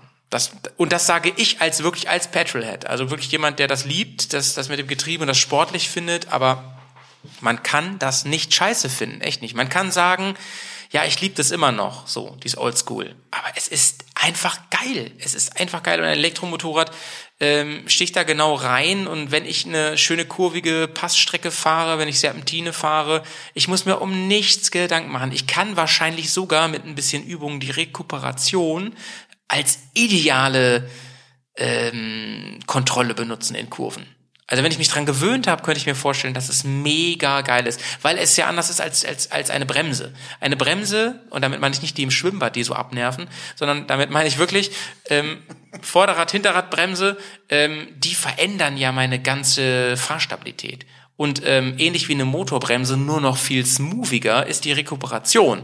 Und sie sorgt dafür, dass ich smoothie an Geschwindigkeit verliere. Und das ist einfach geil. Und ich glaube, wenn ich das erstmal drauf habe, mit Gas und Rekuperation zu spielen, im Auto habe ich das schon ganz. Also ich mache wirklich dieses One-Pedal-Drive eigentlich nur. Ähm, ich bremse ganz, ganz wenig. Und wenn ich das mit dem Motorrad erstmal so hin, hin habe, glaube ich, ist zumindest auf der Straße fahren, Kurven fahren, Pässe fahren, ein Traum. Glaube ich. Bin ich voll bei dir. Bist du bei mir? Ich, ja, Schön. Ja, ja. Deswegen ist diese Folge auch kein Talk unterm Tab, wo gestritten wird. Hier wird nicht geschrieben. Wir, wir sitzen hier einfach nur und pinseln uns gegenseitig den Bauch, weil wir eigentlich beide das ganz geil finden mit der Elektromobilität und wo das alles hingeht. Und es gibt, Ja, ist auch so. Es, äh, wie gesagt, diese, diese Motor, äh, Zuverlässigkeit ist für mich da jetzt irgendwie schon auch ein sehr entscheidender Faktor, weil ich irgendwie keinen Bock habe, immer so viel Geld da reinzustecken. Aber ja, es ist auch einfach der, der Fahrkomfort. Das, was du Mhm. sagst, ne? Das macht schon, schon hart Laune, ja. Ähm, ich frage mich auch, also andersrum, nein, ich, das, Autos werden teilweise auch einfach so vermarktet, ne? Die, man guckt dir den, den Porsche an, ja? Das Ja. ist nicht umsonst irgendwie ein Supersportwagen, den sie da sich dann ausgesucht haben, um den zu elektrifizieren. Ja? Ich habe neulich was gesehen, wo sie mit dem Ding, was sind das, sind auf dem Nürburgring, glaube ich, rumgeheizt sind. Ja, genau. Da gab es das große Duell, Duell mit Tesla und so, ja, ja. ja. So, das macht schon Spaß. Ich glaube aber, das kann nicht das einzige Argument sein. Ich würde keine Reise-Enduro fahren, wenn es für mich das Wichtigste wäre, dass das Ding irgendwie einen fetten Anzug Nee, hat. aber ich finde, da können wir einen weiteren Haken hintermachen und einfach sagen, Performance ist halt nicht das Problem. Es ist nicht das Denn Problem. Die Performance ist eher der wahnsinnige Vorteil. Genau. Und auch bei der, also auch die GS, wir haben ja immer gesagt, das Schöne bei dem dicken Boxer ist, dass der von unten rum so mit Leistung kommt, so, ja. Ja. Ja, das, das Argument kommt noch viel mehr bei dem E-Motor. Der kommt, da, also so tief unten rum kommt der schon mit Leistung, das, da rollt das Ding ja noch gar nicht los, da hat's da hinten schon das Drehmoment drauf. Jay, aber was ist denn mit dem Sound eigentlich? Lieben wir nicht Motorradgeblubber? Ja, äh, ja, Schon, ne? Ja. Beim Also Auto hab- ist mir das völlig egal, sag ich dir, wie es ist. Es ist mir wirklich völlig egal. Ich natürlich, ich gucke schon hinterher, wenn dann so ein Camaro oder so oder ein, oder ein anderer Challenger oder so an mir vorbeifährt mit mit so einem br- brabbelnden V8. Das finde ich auch geil, aber ich brauche das überhaupt nicht. Für mich selber brauche ich das gar nicht. Im Gegenteil, ich find's einfach nur sexy, ähm, hier gerade in der Stadt aus der Parklücke zu fahren und niemand hört's. Das finde ich, ich ein bisschen sexy. Das ist geil, ne? Sag ich dir, wie es ist. Ja. Aber wie ist es beim Motorrad, Jay? Wie siehst du also, das? Ja, wir- jeder, ich muss mich ja auch schuldig bekennen. Ja, schön, bevor man in den Tunnel reinfährt, noch einen Gang hoch und dann schön untertourig am Gashahn ziehen. Ja, das Liebt er ein bisschen. Ah, und dann mit den Koffern, wo du nochmal die Resonanz hast, so, ne? das Problem. Das, Jetzt Bro, hab ich dir, es natürlich ist, auch ja. den, ich muss ja schon sagen, ich, ich glaube, wenn ich ein E-Motorrad habe, ich habe natürlich den Vorteil, ich kann einfach da reinfahren und mit meiner, meiner Stimme so ein bisschen brummen im Tunnel. Das stimmt. Das geht auch ganz gut. Da hat er recht. Aber das, das ähm, muss ich mal ganz ehrlich sagen, würde mir fehlen. Da sag ich dir, wie es ist.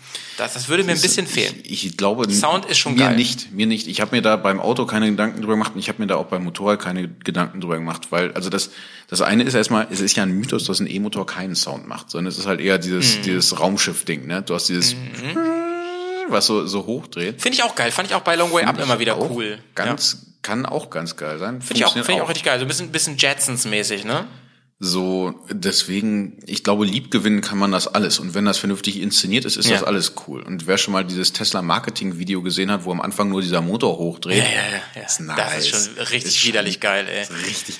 Das da, stimmt. Da habe ich auch gedacht, ja, wenn man das alles mal vernünftig inszeniert, Ja, ja, ja, dann, dann gewinnt das auch und dann kann man auch das einfach genießen. Ja? Ist so ein bisschen wie die GS, ne? Die, äh, am Anfang denkt man so ein bisschen, oh, ich weiß nicht, finde ich ein bisschen hässlich und scheiße. Und dann denkt man irgendwann so, oh, ist eigentlich doch ganz schön geil, ne? und so ist mit E-Mobilität, glaube ich, auch ein bisschen. Ähm, wenn man die Vorteile erstmal zu schätzen gelernt hat, dann will man sie kaum noch missen. Und ähm, ich habe es ja eben schon anklingen lassen und du hast ja schon gesagt, wir sind ein bisschen Fanboys. Ja, auch ich würde auf Elektro umsteigen, wenn die Rahmendaten für mich stimmen. Es gibt für mich persönlich kein No-Go. Und ich glaube, du hast es eben richtig gesagt, Jay, es liegt ein bisschen an unserer Bubble.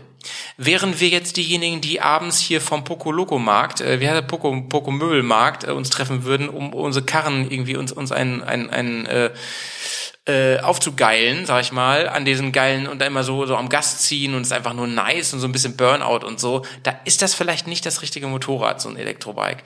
Aber um Touren zu fahren, und hier komme ich nochmal zu einem neuen Argument, wenn ich in fremden Ländern bin, insbesondere ähm, zum Beispiel so Länder, die ganz anders sind als Deutschland, nehmen wir mal Albanien, wir waren ja Bulgarien, nee, nehmen wir mal Ukraine, das war wirklich fremd, in der Ukraine zu sein. Da wollte ich am liebsten untertauchen. Da hatte ich mir sogar gewünscht, ähm, sähst du jetzt mal gar nicht auf so einer bayerischen Exklusivmaschine, sondern sähst du jetzt mal einfach auf irgendwas, was nicht auffällt und sähst du auch mal so aus von der Kleidung und so.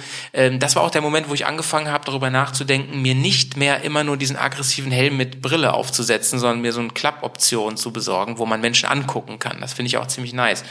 Ähm, und da möchte ich gar nicht mies auffallen, da will ich untertauchen, da will ich ähm, möglichst nicht, dass alle mit dem aufhören, was sie gerade machen, wenn ich vorbeifahre und zu mir gucken. Ich möchte sehen, was machen die? Wie ist die Welt da? Ähm, so ein bisschen, wie kann man das denn nennen? So, so, so undercover möchte ich unterwegs sein. Und ich könnte mir vorstellen, dass das mit so einem, mit so einem leisen echt besser und, und cooler ist. Und zweites, äh, zweites Teilargumentstück von dem Argument ist, Gelände. Wir haben schon öfter darüber geredet, dass äh, das ein Widerspruch ist mit ich liebe die Natur und ich fahre mit meiner Enduro durch die Natur. Und da habe ich ja schon gesagt, ist es eigentlich nicht, weil mich bringt das auch irgendwie näher und, und, und zeigt mir auch, wie schön das alles ist und so und ändert bei mir im Kopf auch so ein bisschen die Einstellung zur Natur und so. Aber mit dem Elektromotorrad habe ich weder die, den Ausstoß noch die, also die Abgase und ich habe nicht die, und das ist ja auch eine Art von Umweltverschmutzung, den Krach. Den Lärm, Ja, genau. so. Das ist halt im Tunnel mal ganz geil. Das ist im Wald eigentlich nicht so geil, dass die Dinger so laut sind. Ne? Genau. So, weil, muss man auch sagen, ne? die Eichhörnchen finden das bestimmt alles sehr uncool. Aber was, also undercover, ich glaube, wenn du jetzt sagst, die, die, was, die Zero Black Forest, was hast du, über 20 geht die los, so, ja? Ja. Wirst du auch mit auffallen. Ist ein auffälliges Motorrad mit Sicherheit. Ich glaube aber, was, was da vielleicht noch auch ein Argument, ein Nischenargument vielleicht, aber auch ein Argument sein kann, ich merke das jetzt mit dem, mit dem Auto, wenn ich dann doch mal unterwegs laden muss, dann stehst du da halt dann doch rum. Und wenn ich jetzt nicht Bock habe auf noch einen Burger, äh, das angenehm ist ja, da stehen ja oft inzwischen auch noch einfach zwei, drei andere Leute rum. Die kann man sich prima unterhalten. Krass, oder? Wie schnell man da in, immer ins Gespräch kommt. Das Immer. liegt aber noch an diesem Exotendasein, oder? Weil es liegt ja auch daran, dass alle da eine Pause machen müssen. Die halten da alle mal für 20 Minuten an. Und das ist was, da habe ich das Gefühl, das ist, waren auch eigentlich immer die schönen Erinnerungen an diese Motorradtouren. Mal auf dem Parkplatz vorm, vorm Supermarkt stehen und jetzt einfach mal in Ruhe warten, dass einer rauskommt mit dem Essen und dann auch erstmal irgendwie da eine Pause machen oder so. Und in der Zeit kommt dann halt irgendjemand und schnackt dich mal an oder so, ja. Das, äh, das sind ja so Situationen, wo man dann auch mal mit den Einheimischen vielleicht ins Gespräch kommt, ja. Das stimmt. Das stimmt allerdings, ja. Aber ich meine, auffallen als Nicht-Local wirst du eh immer. Immer. Aber ja, ich Immer. verstehe, ich verstehe auf jeden Fall deinen Punkt, ja, auf jeden Fall. Ja, ja. Mhm. Also alles in allem würde ich jetzt mal wagen, so nach zwei Stunden Podcast, ähm, würde ich gerne sagen, wo ich stehe. Für mich wurde jetzt, also für mich war eigentlich vorher schon klar, aber für mich wurde jetzt im Podcast so im Gespräch noch klarer, dass ich auf, dass ich mehr als aufgeschlossen bin, was das an, Thema Elektromobilität angeht, dass ich mich da auf keinen Fall vorwehren möchte, weil ich einfach kennengelernt habe, auch über mein Auto, wie toll und wie ähm, großartig die Vorteile sein können.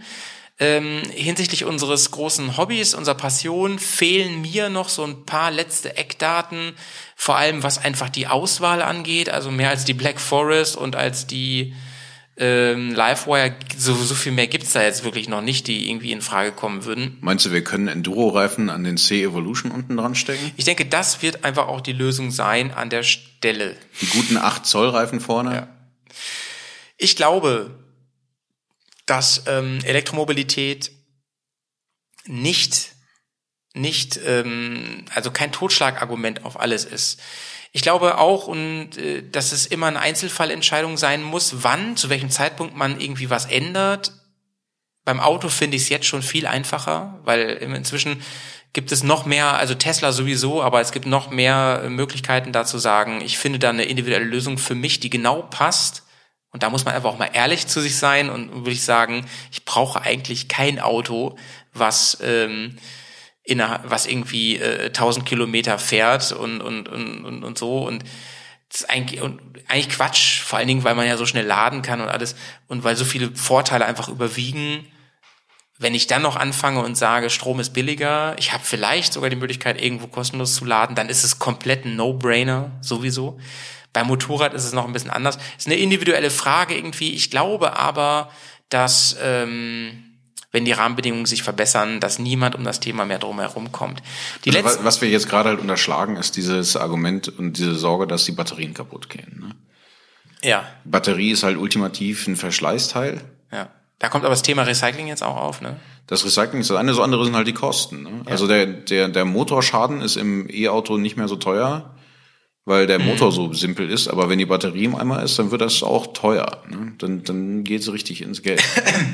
Ja, und um da die, ähm, die, äh, wie soll ich sagen, die Revolution ein bisschen nach vorne zu bringen, müssten die Hersteller auch Vertrauensvorschuss leisten, indem sie Garantien geben auf die Akkus. Wollen Sie das ja tun? Also wie gesagt, der Golf hat acht Jahre Garantie. Ja, genau, habe ich nämlich auch. Und das müssten die auch machen, weil acht Jahre ist eine Ansage. Ich glaube nicht, dass die meisten Leute ihre Motorräder länger als acht Jahre haben. Und ähm, da müsste man was machen, beziehungsweise ich fand das Modell von Renault ganz interessant. Die haben ein Leasing gemacht und haben gesagt, zahle im Monat so und so viel Euros. Dafür ähm, kriegst du halt sofort einen neuen Akku, wenn da irgendwas äh, nicht stimmt. Und die haben auch so, zum Beispiel bei Tesla ist das so, bei meinem Auto, wenn der Degradation nennt man das, ne? Wenn der mehr als, wie war das denn, 20, 25 Prozent Degradation hat, dann kriegst du auch sofort einen neuen. Also das ist so ein Toleranzbereich, so, keine Ahnung, weiß nicht genau. Ich glaube, das ist auch was, äh, die, die Akkus halten das ja aus. Die würden ja auch die Garantie nicht geben, wenn das nicht so wäre. Und bis jetzt. Auf jeden Fall, es gibt jetzt ja den eine Million Kilometer Akku, hallo? Und äh, Bro, das ist halt auch so ein Ding. Jetzt reden wir über Motorrad. Eine Million Kilometer. Ist der Die meisten fahren im Jahr keine 20.000 mit ihrem Motorrad. Ich sag nur einfach, das ist ein Argument, das ich ungern hier jetzt völlig unterschlagen hätte. Wir haben gar nicht drüber Ja, geredet. Ne? ja. Weil man muss das irgendwie, man muss glaube ich auch das adressieren, dass die Leute sagen, ey, was ist denn damit? Auf der anderen Seite, wenn das im, im Motorrad 15 Kilowattstunden und weniger sind, Ja, dann, dann Da reden wir über, auch über andere Ebenen. andere so. Preise. Ne? Ja. Und ähm, eine Sache möchte ich auch nicht unterschlagen, und das kam vor allem von deiner Seite jetzt, aber ich versuche es nochmal so auf den Punkt zu bringen. Ökologisch gesehen, ja, ist es eigentlich immer besser, ein bestehendes, bereits produziertes Motorrad oder Auto tot zu fahren. Das ist ökologisch gesehen immer besser. Ich glaube, im Moment ist es noch so, dass die Bilanz ähm, von einem neuen Fahrzeug immer sauschlecht ist. Das kann aber auch ein Verbrenner oder sonst was sein. Ne? Also ich glaube, es ist ökologisch gesehen immer besser zu sagen, ja, kaufe ich mir lieber noch einen von den Dieseln, die jetzt alle loswerden wollen, weil die eh schon hier rumfahren und so und meinetwegen sogar einen, einen Filter irgendwas da drin haben, ne, ein Cut so und so, anstatt zu sagen, ich lass mir ein neues Auto bauen, so oder so. Ähm, Auf der anderen Seite da würde ich einfach mal ein bisschen Wind rausnehmen, weißt du, an der ist, Stelle. ist, ist auch richtig. Auf der anderen Seite würde ich auch sagen, man, man sollte ja das Signal setzen, dass man sagt, ne, man muss eigentlich da hingehen, dass mehr in irgendeiner Form emissionsfrei, lokal emissionsfrei zumindest, produziert wird. Und wenn man sieht, der Markt für Verbrenner wird weniger, dann, und der Markt für, für die lokal emissionsfreien Fahrzeuge wird größer, dann werden auch die Leute umsteigen. Wenn alle jetzt losgehen und sagen, ja, ist ja easy, ich kaufe mir jetzt irgendwie immer noch die ganzen gebrauchten Verbrenner, dann, äh, dann werden auch keine E-Fahrzeuge verkauft. Das ist halt dieses Anschubproblem. Ja, wenn Eben, es nicht, eben. wenn man, wenn jetzt alle sagen, nee, also andersrum, wenn alle sagen würden, Neufahrzeuge lohnen sich ökologisch eh nie und deswegen kauft sich niemand mehr ein Neufahrzeug, funktioniert das eh nicht. So passiert es ja nicht. Genau. Sondern die Ich- Frage es- ist ja, wenn ich sowieso losgehe und mir ein Fahrzeug kaufen will, sollte ich mir dann zumindest nicht nochmal E-Fahrzeuge angucken. Genau, ich wollte auch nur Wind aus den Segeln nehmen, ne? weil ich finde, ähm, so ein, so ein Pro- und Contra-Diskussion, die, die darf nicht schwarz und weiß bleiben. Da muss man manchmal auch sagen, ja, aber das ist einfach so. Wir sind in einer Phase ähm, vom Markt, wo das alles stark in Bewegung ist. Und da, da kann man auch nicht sagen, und man kann generell nicht sagen, das wollte ich auch nochmal noch mal feststellen, man kann generell nicht sagen, wir das äh, können und sollten jetzt alle unser Auto eintauschen gegen ein Elektroauto. Das kann halt auch nicht die Lösung sein. In alle Richtungen. Ne? Ja, auf der anderen Seite kann es halt auch nicht die Lösung sein, weiter fossil zu verbrennen. Nee, aber ähm, es gibt ja, also, weißt du, es kann nicht sein, dass wir alle Autos der Welt eintauschen gegen Elektroautos. Das, das, das ist ökologisch auch dumm. Man muss einfach wirklich, und ich, das ist schon Politikum, das will ich jetzt auch nicht hier vertiefen. Ähm, man muss eigentlich schon dafür sorgen, dass ähm, auch noch viele andere Mobilitätsalternativen ausgebaut werden. Und sei es nur der Nachtzug für unser Motorrad. Ja, öffentlicher Verkehr auf jeden Fall. Also Darauf wollte ich hinaus. Die, die Leute werden sich den Individualverkehr aber halt auch nicht komplett nehmen lassen. Und ich merke das jetzt, ich auf dem Land, ich komme Ja. auch ohne Auto nicht aus. Ich komme ja nicht mal Ja. zum, zum nächsten Supermarkt. Ja, das sind irgendwie knapp zehn Kilometer bis dahin. So, ja, das kann ich nicht alles mit dem Fahrrad. Ne? Wie soll ich denn irgendwie einen Wocheneinkauf für eine fünfköpfige Familie mit dem Fahrrad nach Hause bringen? Nee, nee, nee. Und, und, und das sind, das, das sind wieder so, weißt du, das sind wieder so, ähm, so Einzelentscheidungen oder nee, so Einzelbetrachtungen und so. Und deswegen kann man das nicht pauschalisieren, wie Genau. so oft nicht. Es ist, das geht einfach das ist, nicht. Das ist richtig, dass man das nicht komplett pauschalisieren Weil- weil, kann. Ich mal, bleibe ich- ich- aber schon dabei und das will ich auch mal Ja. sagen. Ich, also Verbrennen ist halt auch keine Lösung. Wir müssen von den fossilen Brennstoffen runter, Mhm. damit wir aufhören, weiter das ganze CO2 freizusetzen. Wir sind ja schon mitten Mhm. dabei, den Planeten zu warm zu machen. So, ja. Inzwischen, selbst die finstersten Vorhersagen werden alle immer noch mehr unterboten. Und, und alle sagen, in 50 Jahren fliegt uns das ja alles um die Ohren. Und, Ja. und das ist was, wo ich sage, natürlich darf man nicht rein schwarz-weiß denken, aber in irgendeiner Form müssen wir einen Plan entwickeln. Und zwar mit ganz viel öffentlichem Verkehr, mit viel neu, neuer Ja, ja, Mobilität. stimmt Aber wir ne? müssen davon wegkommen, dass wir immer sagen, es, es ist sozusagen, um, um allen gerecht zu werden, muss der Verbrenner irgendwo eine Alternative bleiben. Ich glaube, mittelfristig muss, darf er eben keine Alternative bleiben. Mhm. Und äh, also Batterien sind das eine, Wasserstoff ist das andere. Es gibt viele Sachen, was man machen kann, um irgendwie davon wegzukommen, dass wir Sachen aus der Erde Mhm. buddeln. Das, das muss halt aufhören an irgendeiner Stelle.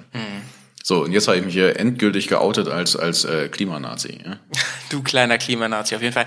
Ähm, und das als Motorradfahrer, das geht durch, also das erinnert mich, und da habe ich mit Carina kürzlich drüber geredet, an die Situation in äh, Estland, als da dieser Typ ankam und hatte so einen Fuck you Greta-Aufkleber auf seinem Auspuff. Wo wir dann noch so gedacht haben, ich glaube, es wurde auch ausgesprochen, sag mal, muss man eigentlich automatisch Klima, Klimaschutz scheiße finden, wenn man Motorrad fährt? Weißt du noch, was ich meine? Wer so einen Aufkleber hat, der will auch nicht sachlich reden. Ja? Genau.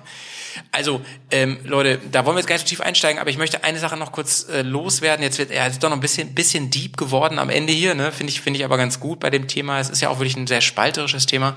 Ähm, wisst, wisst ihr, ich habe mit einem ähm, Politologen darüber geredet, äh, über das Thema, ähm, also gerade beim Thema Klima, da sagen ja viele, warum müssen, ich meine, was bringt das schon, dass Deutschland jetzt irgendwie meint, wir müssten da so eine, so eine tolle Vorreiterrolle haben? Dazu zwei Dinge. Erstens, die sind wir schon lange nicht mehr.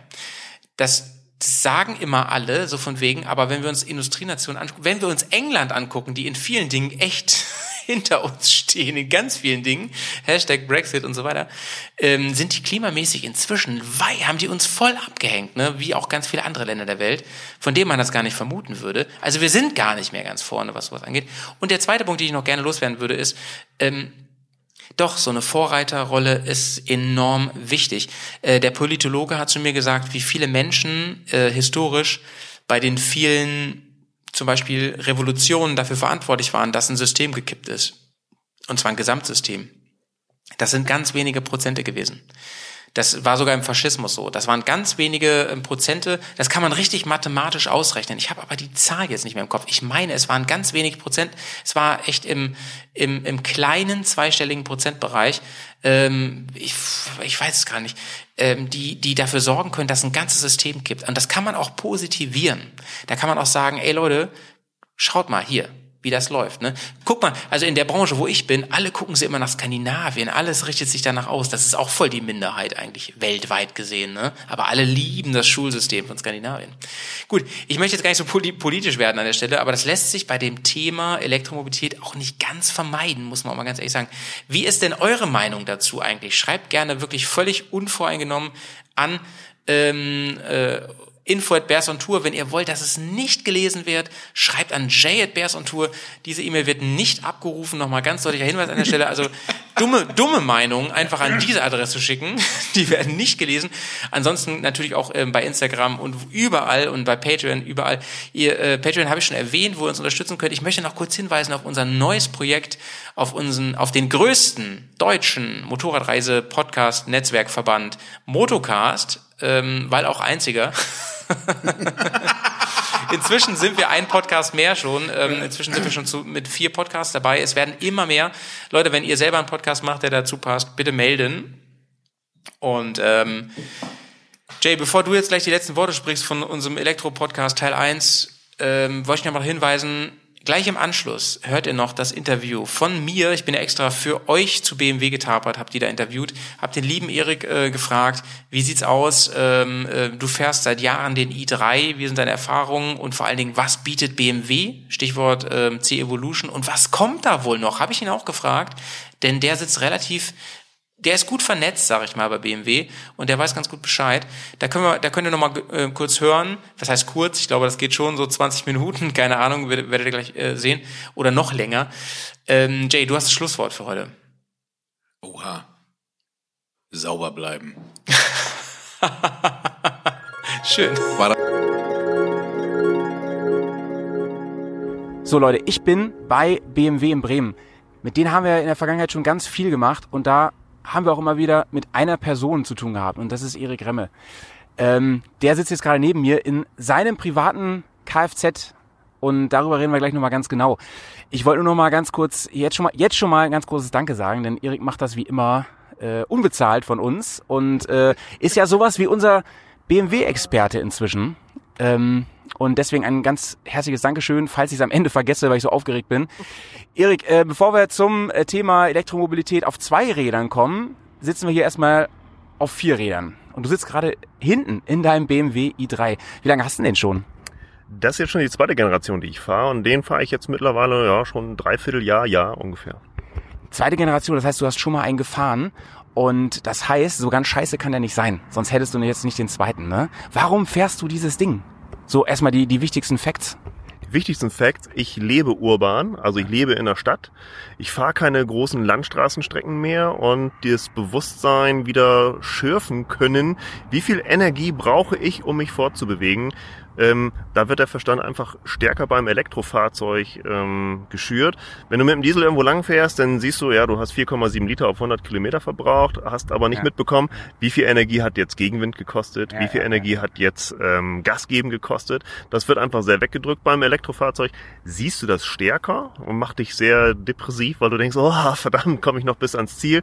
Ganz so schlimm ist es nicht mehr, aber es ist auch einfach eine, ein entspannteres Fahren und für urbane Zwecke schöner und Leistungsentfaltung von einem Elektrofahrzeug ist halt ziemlich cool. Sound fehlt, aber wird anders wiedergespiegelt. Der Motor läuft schon. Hört ihr das, Leute? Warte, ich halte das Mikro mal ran. Nee, man hört es nämlich nicht. Jetzt wäre meine erste Frage schon mal. Ähm, oh, jetzt fahren wir schon. Jetzt fahren wir schon. Man hört es ein bisschen und ich glaube, das ist dieser Avas-Sound oder wie das heißt. Ne? Dieses, dieses äh, Signal, was man machen muss, um Fußgänger zu schützen. Genau, ist jetzt in diesem i3 ist er das erste Mal mit drinne verbaut. Mich nervt es ein bisschen. Ich finde es ganz leise eigentlich angenehmer. Ähm, aber ist wohl vom Gesetzgeber her so vorgegeben, dass wir jetzt sagen müssen, da muss so ein Soundgenerator mit dabei sein und man muss das hören. Ich finde es doof, aber ist halt so, wie es ist. Stört nachher ab 30 km/h nicht mehr. Ja, ähm, ich find's auch irgendwie doof, weil das ist ja gerade das Tolle äh, am, an der Elektromobilität, dass es überhaupt keinen Krach macht. Aber ich kann's auch verstehen. Gerade in der Stadt hätte mich so ein Elektroauto fast auch schon, es war sogar ein i3, fast überfahren, weil ich zu doof war. Es lag an mir. Ich habe es einfach überhaupt nicht mitbekommen, weil auch die Reifen irgendwie ganz leise sind. Stimmt, genau. Aber da muss man sich so ein bisschen selber an der Nase fassen. Wir verlassen uns mittlerweile äh, auf andere Sachen, anstatt auf unsere Augen ordentlich zu gucken. Wir haben Handy am Ohr, wir gucken nur noch geradeaus. Ähm, ich denke, die Achtsamkeit im Straßenverkehr muss jeder einfach wieder aufmerksamer werden. Darum geht's letztendlich. Und das kann man jetzt nicht drauf äh, switchen, zu sagen, Mensch, das Auto, das fährt so leise, da muss jetzt aber ein Soundgenerator rein. Fahrradfahrer sind auch leise. Äh, und ich sag mal, Jogger auf dem Osterdeich, die Ja, sind ja, auch ganz schön leise und rennen dich auch über den Haufen. Ne? Erik, äh, jetzt sind wir in einem Elektroauto und ähm, da ist kein Öl drin, da sind keine, also es sind ganz wenige Teile nur, die miteinander arbeiten. Ähm, muss man das überhaupt warm fahren oder kannst du das einfach einen Kickdown machen hier? Nee, nix mit warm fahren hier.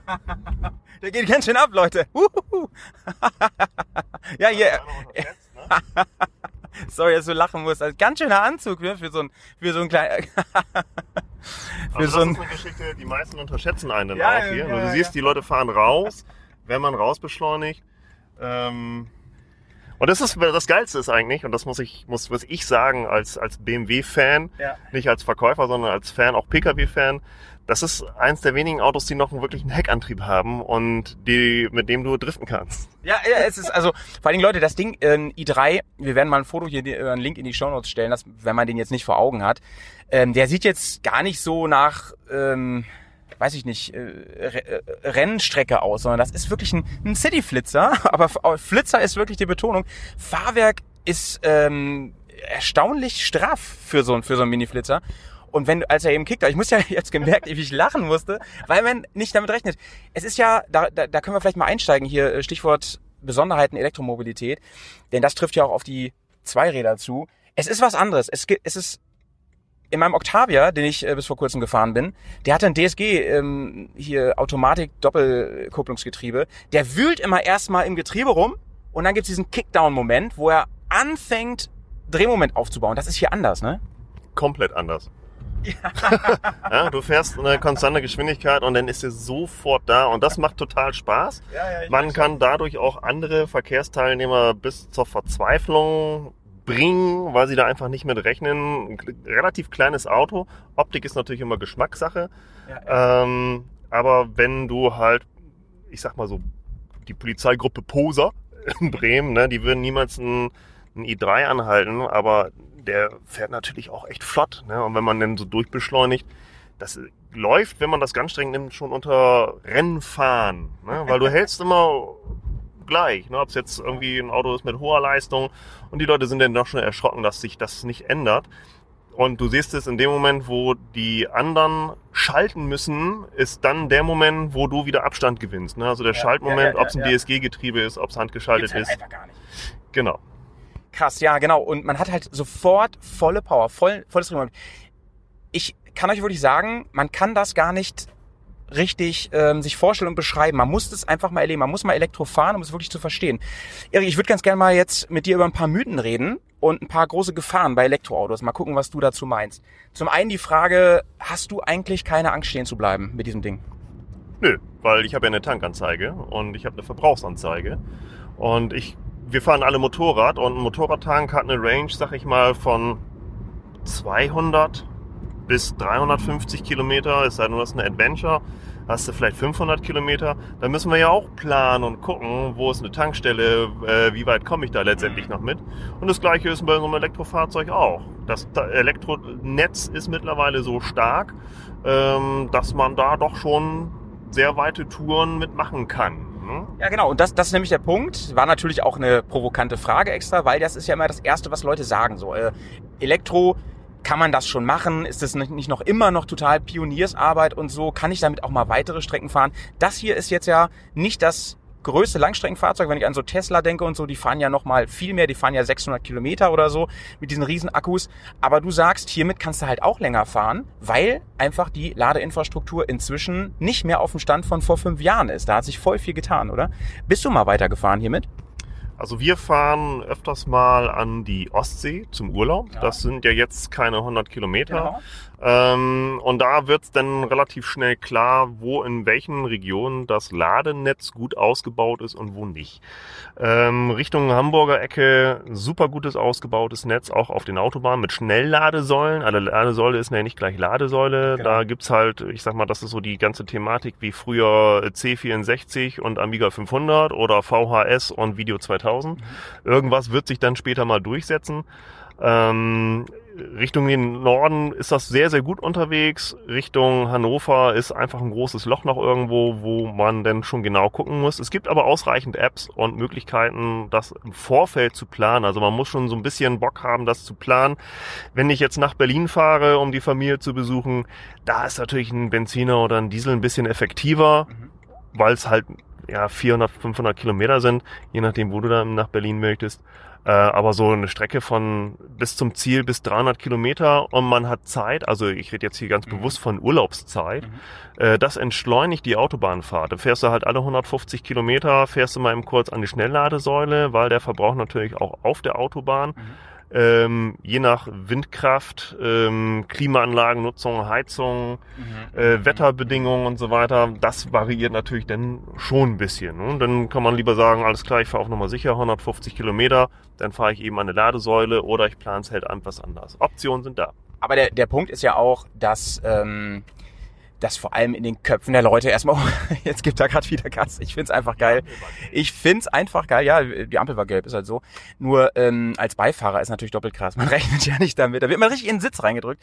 Ähm, der Punkt ist ja der, dass die meisten Leute, die sagen, ey, da kann man ja nicht so weit mitfahren, die sind oftmals, muss man ehrlich sagen, nicht ehrlich zu sich. Das heißt, wenn man mal ehrlich zu sich ist und überlegt, was fahre ich denn für Strecken, dann ist es, ich würde mal wirklich sagen, bei 80, 90 Prozent der, der Leute so, dass die wenige Male im Jahr Strecken fahren, die wirklich über 400, 500 Kilometer überhaupt sind. Das ist einmal, und wenn ich einmal im Jahr in Urlaub fahre, dann gibt es Lösungen, das kann man sich zurechtbauen, oder da muss man halt wirklich mal überlegen, ob man sich für diesen einen Trip was ausleiht oder so, meinetwegen auch ein Diesel oder sowas. Aber für den Alltag, ganz ehrlich, wann fahre ich denn mal am Stück überhaupt mehr als 200 Kilometer im Alltag, Leute? Ne? Nicht am, ich meine nicht für am Wochenende mal Ausflug und so.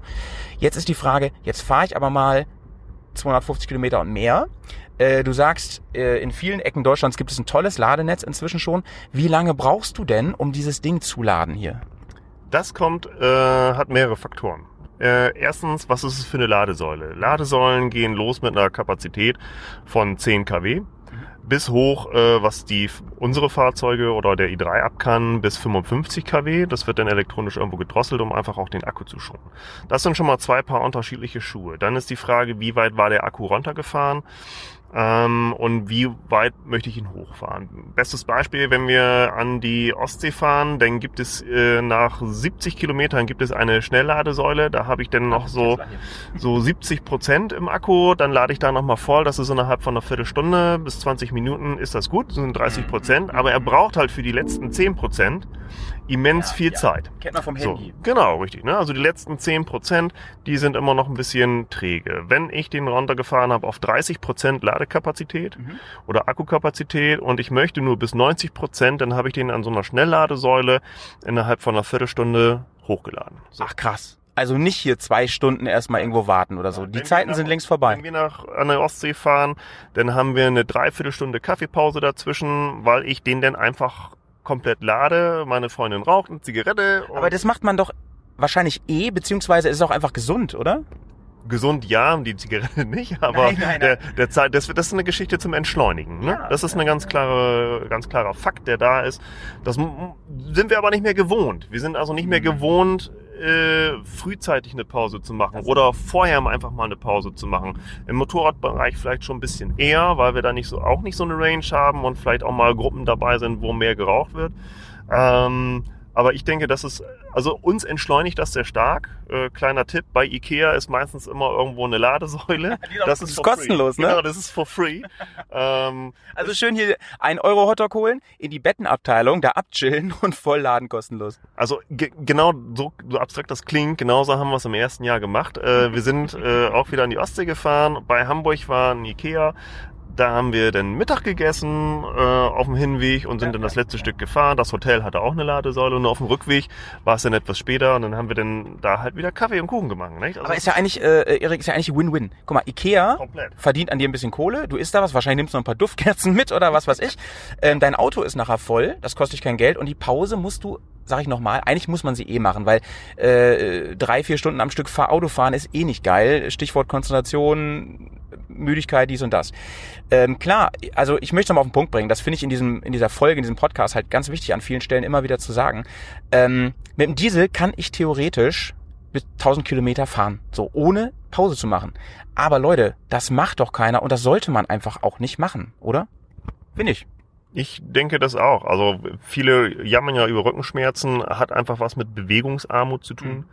Und da gehört natürlich dann diese monotone Haltung im Auto auch dazu. Klar, wenn ich nachts mit 220 über Autobahn donner, mit einem Diesel, ähm, um möglichst schnell Strecke zu machen, dann ist das natürlich effektiv. Und auch ich will ja irgendwann mal nach Hause. Also es ist, ich versuche das immer so nicht zu erklären, aber für mich ist es der Fakt, ein Elektrofahrzeug ist halt kein Pendlerfahrzeug in dem Sinne oder kein Langstreckenfahrzeug, sondern es ist eine urbane Geschichte, um sich selber zu entschleunigen. Ich habe ja nur selber mal eine ganze Zeit auf dem Land gewohnt, das waren so 45 Kilometer pro Strecke. Das ist ja heutzutage auch noch ein Zeitinvest, den man eigentlich gar nicht mehr haben möchte. Das heißt, eineinhalb Stunden sind irgendwo weg. Aber diese eineinhalb Stunden müsste der ja auch möglichst entspannt verbringen. Und das ist in so einem Elektrofahrzeug meines Erachtens viel angenehmer. Meine erste Erfahrung war genauso, habe ich beim BMW-Händler einen i3 weggeholt, ähm, bin damit nach Hause gefahren und, und morgens zur Arbeit. Das Dröhnen, was heute moderne Fahrzeuge auch nicht mehr so stark haben, das ist Stress. Also Lärm kann auch Stress sein. Ähm, und das wird total unterschätzt. Und viele merken das erst dann, wenn es nicht mehr da ist. Man kennt ja diese Thematik. Ich bin auf einem Konzert gewesen, Ja, ja. geh raus und äh, das Konzert war toll, man ist noch total euphorisch, aber es ist auch dann irgendwie schön, wenn man dann draußen Ja, ist. ja, ja. Man ist da manchmal richtig berauscht vom Tinnitus so, ne? Ja. Ähm, bevor wir gleich wirklich über Zweiräder reden, ähm, nochmal allgemein ähm, zum Thema Elektromobilität und, und, und dem Auto hier. Äh, lass uns nochmal über den i3 wirklich konkret sprechen. Wie weit kommt man denn mit so einem Ding? Und gibt's da auch verschieden große Akkus und so? Ja, es gibt einen normalen i3 und den i3S. Der i3S hat eine etwas höhere Range, eine größere Reichweite und ein bisschen mehr ähm, Leistung letztendlich, so das, was wir jetzt hier gerade fahren. Der normale i3 würde aber für einen, für einen urbanen Stadtbereich vollkommen ausreichen, ähm, wenn man jetzt nicht immer so Spirenzchen macht wie das hier. Ja? Denn das kostet natürlich Kapazität. Ja, und- macht aber voll Spaß. ähm, reicht vollkommen aus. Und ich- das ist das beste Beispiel. Wir sind jetzt fast bei mir zu Hause. Ähm, ich fahre pro Woche, wenn ich keine großartigen Extrawege fahre, fahre ich 25 Prozent aus dem Akku raus. Ach krass. Krass. Das ist mein Arbeitsweg hin und zurück. Wie, wie viel Kilowatt hat er jetzt, sein Akku? Ah, da müsste ich direkt nochmal nachschauen. Da muss ich jetzt genau sagen, habe ich nie auf dem Schirm. Okay. Hast du, ähm, es, ich habe gelesen, ich habe mich natürlich ein bisschen schlau gemacht hier vorher. Ähm, es gibt den ja zum Beispiel auch so mit Range Extender, wo nochmal so ein Liter Sprit oder so an Bord ist. Hast du das auch hier? Nee, den gibt's nämlich nicht mehr. Ah. Das ist ab der letzten Akkugeneration äh, ist einfach die Reichweite so groß. Das waren so die ersten i3s, die einen Range Extender drinne hatten. Ähm, oder die Option da war, anstatt Akkugröße einen Range Extender mit reinzumachen. Ähm, hat dieser hier nicht mehr, weil wir haben hier eine Reichweite, eine errechnete Reichweite nach 100% Ladung äh, von circa 300 Kilometern. Ach, echt so viel? Das hätte ich nicht gedacht. Ich dachte wirklich, da bist du ja wirklich schon so in dem Bereich Tesla und sowas, wo man, im, äh, hätte ich nicht gedacht, dass dieser City-Flitzer so viel schafft. Also das ist theoretisch unter Optimalbedingungen, ist mir klar, aber das ist ja immer so bei den Angaben. Richtig, genau. Also wir haben hier so Ökoschalter. Wenn du jetzt, guck mal, wir fahren jetzt hier mit Klimaanlage und haben das schön runtergekühlt, weil es Ja, draußen warm ist. Das zieht natürlich. Ne, dann haben wir dann gleich 40 Kilometer weniger Restreichweite. Und im, äh, im City-Bereich kann man es ganz gut an der Verbrauchsanzeige sehen. Wenn ich sehr sparsam fahre, dann ist die Range recht hoch. Wenn ich einmal kreuz aufs Gas drücke und durchbeschleunige, geht die Range natürlich sofort runter. Das ist mehr Bewusstsein letztendlich für den Energieverbrauch, was wir heutzutage äh, verrotzen, sag ich mal, um uns fortzubewegen. Aber der, der rekupiert ja auch und so, ne? Also wenn du jetzt äh, Motorbremse machst, Genau. in dem Sinne, wie, wie funktioniert das? Ich gehe einfach von Gas und man kann es im Display ganz gut sehen. Wenn ich beschleunige, geht er im Verbrauch hoch und dann habe ich hier im Display letztendlich nochmal so eine, so eine Charge-Fun- Charge-Funktion äh, oder ein Display, das mir sagt, jetzt lädt er und jetzt äh, verbraucht er. Da kann ich mich natürlich dran orientieren. Aber meine Empfehlung, fahrt das genauso wie jeden Benziner und schwimmt im Verkehr mit. Und dann werdet ihr merken, erstens fehlt mir nichts am Sound, weil im Stau stehe ich und habe keinen Sound und interessiert mich auch nicht, weil Radio läuft. Und ähm, wenn man im Stau mitschwimmt, hey, Ja, ja. und wir haben jetzt Gar nicht drüber nachdenken. Genau, eigentlich, ne? richtig. Ich habe einen Nachbarn, der hat dann letztens auch gesagt, ähm, Erik, jetzt kann ich ja mal mitfahren. Ich sag, natürlich kannst du da mal mitfahren. Und sein Arbeitskollege, der hat noch eine Landwirtschaft und der fährt einen Golf, einen E-Golf. Ja. So, aber auch schon seit ein paar Jahren. Und den ist er auch gefahren. Und dann sind wir beiden hübschen Püppchen, mein lieber Nachbar und ich, sind dann mal los. Und er ist genauso gefahren, wie er sagt, also ich fahre jetzt mal das Auto so, wie ich ihn fahren würde. Wie so, wie so eine normale Automatik. Genau, richtig. Da war er schon sehr von angetan. Und als wir dann diese Thematik gehabt haben mit dem Durchbeschleunigen, ja, da kam dann immer so das, das Grinsen, sagte, oh, ja, das ist aber schon was anderes. Ja, ne? ja, und das ist natürlich auch die Entwicklung im Laufe der Zeit. Der aktuelle E-Golf wird wahrscheinlich auch andere Werte haben wie der vor fünf oder sechs Jahren.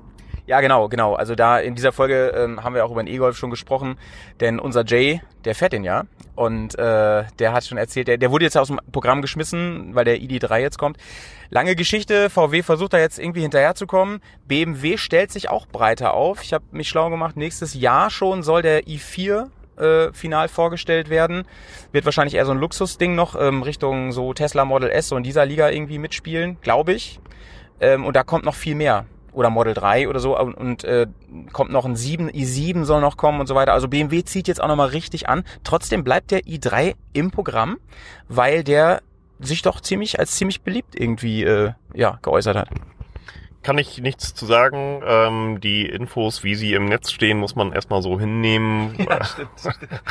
Kann ich mich nur mit in den Nesseln setzen, wenn ich da jetzt sage, ja, sicher, da kommt einer und es bleibt im Programm. Weiß ich nicht, Ja, ist ja, auch nicht ja, meine Sparte letztendlich. genau, genau. Als Moped-Mann ist das äh, für mich eine gute Alternative, anstatt Motorradfahren, äh, um halt auch ja, mal ja. einkaufen zu gehen. Nee, deswegen, deswegen auch mega spannend, äh, weil du ja, bis jetzt haben wir ja über das Auto gesprochen und da bist du einfach User, ne? Da bist du einfach genauso Kunde auch, wenn man so will, und äh, einfach begeistert von dem Auto. Und dass da jetzt BMW draufsteht, ist für dich halt wahrscheinlich günstig, weil du irgendwie da, ja, besser wahrscheinlich, äh, was weiß ich, es ist ein Leasingauto oder so oder ein Firmenwagen, ne? da kommst du wahrscheinlich einfach besser ran, sonst hättest du vielleicht auch eine andere Marke. Hauptsache, ähm, die Leistung stimmen. Aber vielleicht schwenken wir jetzt mal eben rüber zu Mopeds, denn BMW hat auch was im, im Katalog. Ich habe nämlich einen Katalog vor mir hier, vom BMW C Evolution. Das ist der Roller, den habt ihr auch äh, in der Ausstellung stehen, habe ich eben gesehen. Und den kann man bei euch auch kaufen, den kann man bei dir auch kaufen. Ähm, das ist quasi die jetzt mindestens schon zweite Generation von diesem Teil. Und da, der scheint ja auch nicht ganz unerfolgreich zu sein. Nee, den C-Evolution, den wir jetzt momentan im Laden haben, ist schon der Long Range, das heißt größerer Akku mit drin, auch, also man muss das so sehen, alles was im Pkw-Bereich Elektro äh, entwickelt wird, wird letztendlich dann auch irgendwann mit in den Motorradbereich mit einfließen, ob es jetzt TFT-Displays sind oder Akkukapazitäten. Und genau diesen Effekt haben wir. Erste Generation i3, dann kam der erste C-Evolution raus mit einer relativ geringen Reichweite, weil er auch schwer war. Jetzt ist es die Long Range Variante und da haben wir dann auch wieder ein bisschen mehr. ähm, ja, ich weiß, wenn der da hinten nicht wegfährt, hat aber böse mal geguckt, der Polizeimann. Aber ganz im Ernst, war alles legal. Ähm, ich glaube, wir haben sogar gerade einen Unfall verhindert hier. Ich weiß es nicht. Äh, Ich sag das jetzt mal so. Ja, ähm, äh, wo waren wir? Bei, ach ja, genau, Akku Long Range. Genau, genau. Wir haben natürlich auch da immer weiterentwickelnde Akkus und die nächsten Generationen Akkukapazitäten stehen ja auch schon wieder ähm, vor der Tür, so dass es da sicherlich noch mehr gibt. Aber es ist eine Philosophiegeschichte. Unser Long Range, der hat, denke ich, eine Reichweite von 120 Kilometern. Und Leute, es ist ein urbanes Fahrzeug. Es ist nicht unsere 1250er Adventure, mit der wir 500 Kilometer Landstraße fahren. Den Effekt hast du auch bei Harley, ist mir letztens zu Ohren gekommen. Ein Kunde von uns, also jeder fährt ja mal ein, ein anderes Fabrikat und hat das ausprobiert. Das Ding hat er zurückgebracht, weil nach seinem Fahrstil ist einfach der Akku schnell leer gelutscht. Und Ja, und das sind aber auch andere Preise nochmal, ne? Da haben wir uns auch schlau gemacht, die, die Livewire von, von Harley, gerade jetzt in der ersten Generation, die Werte sind echt noch nicht so geil, muss ich sagen, dafür, dass es ein richtiges Motorrad sein soll und kein Ci- City-urbanes Fahrzeug. Ähm, es ist sauteuer. Also das sind Preise jenseits von Gut und Böse. Den hier kriegt man so laut Liste so ungefähr so für 15.000, 16.000 Euro, je nachdem, was man da auch so haben will, habe ich gesehen. Ähm, oder, oder ein bisschen mehr noch. Aber ich sehe hier gerade, und das schockt mich gerade ein bisschen, Beschleunigung. Ach so, dann jetzt, oh, oh, ich war schon verrückt hier. Das ist 0 auf 50. 2,8 Sekunden steht da nämlich. Ich dachte, das, das wäre ja Wahnsinn. Da könntest du auf einem Rad fahren. Ähm, er hat auf jeden Fall kann man davon ausgehen, dass das Ding eine saumäßige Beschleunigung hat. Ich bin mal den alten gefahren, die erste Version, und da haben sie mir extra bei BMW in Berlin, Spandau war das, äh, gesagt, zieh mal nicht so am Gas. Wenn du noch nie Elektro gefahren bist, du wirst dich wundern. Oder was sagst du den Kunden das auch, wenn die mal damit fahren wollen? Klar, auf jeden Fall, weil auch schon alles, alles was elektronisch angesteuert ist, ist eine ganz andere Fahrdynamik, wie wir es von Benzinern oder Dieselmotoren kennen. Wir haben kein Seilzugspiel mehr, weil wir keinen Seilzug vorhanden haben. Das kennen die meisten BMW-Fahrer nun auch mittlerweile durch das äh, E-Gas letztendlich. Äh, aber beim Elektromotor hast du einfach eine direkte Übersetzung und das Fahrzeug ist schwerer. Es sieht nicht so schwer aus, aber so ein Akku wiegt natürlich auch gefühlt eine halbe Tonne. Und das mit einer fiesen Beschleunigung, das muss auch irgendwann abgebremst werden. Und ich kann eigentlich nur jedem empfehlen, wer mal so ein, Elektrofahrzeug fährt, äh, schnell beschleunigen, sofort wieder bremsen, sofort wieder beschleunigen und dann merkt dann das Innenohr, äh, irgendwas stimmt nicht. Ja, ja, ja, äh, also macht das irgendwo, macht euch mal den Spaß. Ihr, das ist jede Ecstasy-Pille ist ein Scheißdreck dagegen. Ähm, bei dem BMW-Roller, wie, wie ist das denn da mit der, ähm, mit der Akkugeschichte so? Würdest du sagen, da ist die Technologie inzwischen so weit, dass man da nicht damit rechnen muss, dass der Akku irgendwie nach ein paar Jahren jetzt nur noch die Hälfte liefert und so? Oder kann man den vielleicht sogar austauschen? Da gibt es sogar ein, äh, ein vorgeschriebenes Prozedere bei BMW und das finde ich eigentlich eine ziemlich coole Geschichte. Be auf den Akkus selber ist natürlich eine ähm, Gewährleistung drauf über einen bestimmten Zeitraum und bevor dieser Zeitraum oder die Gewährleistung ausläuft, kannst, hast du die Option, nochmal den Akku über einen Tester testen zu lassen, um zu schauen, was hat er für eine Kapazität. Und wenn der Akku nie weniger als 90 Prozent zu dem Zeitpunkt hat, dann kriegst du halt auf Gewährleistung einen neuen Akku. Das haben wir in den Jahren, seit es den C-Evolution gibt, bisher bei einem Fahrzeug gemacht. Und da kann es ja auch wirklich einfach mal ein Produktionsfehler gewesen sein. Ne? Das spricht ja eher dafür, dass es da fast keine Probleme mehr gibt. Weil das ja auch wirklich, das ist ja so ein Ding, das ist der zweite große Mythos so. Also erstmal, ich bleib ja ständig stehen damit, das ist so der erste ganz große Mythos. Und dann, naja, so ein Akku, der hält ja nicht ewig und so weiter. Ne? Aber wenn ich jetzt höre, dass die da sogar so viel ähm, Jahre und so Garantie drauf geben und das durchgemessen wird und so, dann kann ich damit ja eigentlich gar nicht so viel falsch machen, oder? Ich meine, ein Benzinmotorad kann genauso ein Montagsmodell sein und da ist irgendwas mit oder keine Ahnung. Diese andere Sache ist ja Servicekosten bei so einem Ding. Da habe ich ja gehört, die sind ja gegen ein normales Motorrad mit eine Million gefüllten Teilen und so ziemlich gering, oder? Ja, weil du hast ja keinen Verschleiß in dem Sinne. Das heißt, ähm, das erste, was wegfällt, ist ein Kolben, der rauf und runter fährt, der Abrieb hat. Das heißt, Motorölwechsel fällt weg. Genau. Ähm, ein Getriebe hast du in dem Sinne auch nicht. Du hast hier zwar ein Akkukühlsystem mit verbaut bei allen Elektrofahrzeugen, weil da echt wirklich viel Energie entsteht oder viel Wärme, Abwärme entsteht, die man in Zukunft mit Sicherheit auch noch effektiver nutzen kann. Ähm, und das war es dann letztendlich schon. Und der nächste große Vorteil ist, der Motor, der kann natürlich auch immens bremsen. Somit hast du auch einen geringeren Verschleiß an Bremsbelägen und Bremsscheiben. Und das ist, Ja, stimmt, also das gesamte Servicepaket ist bei Elektrofahrzeugen noch wieder ein bisschen geringer.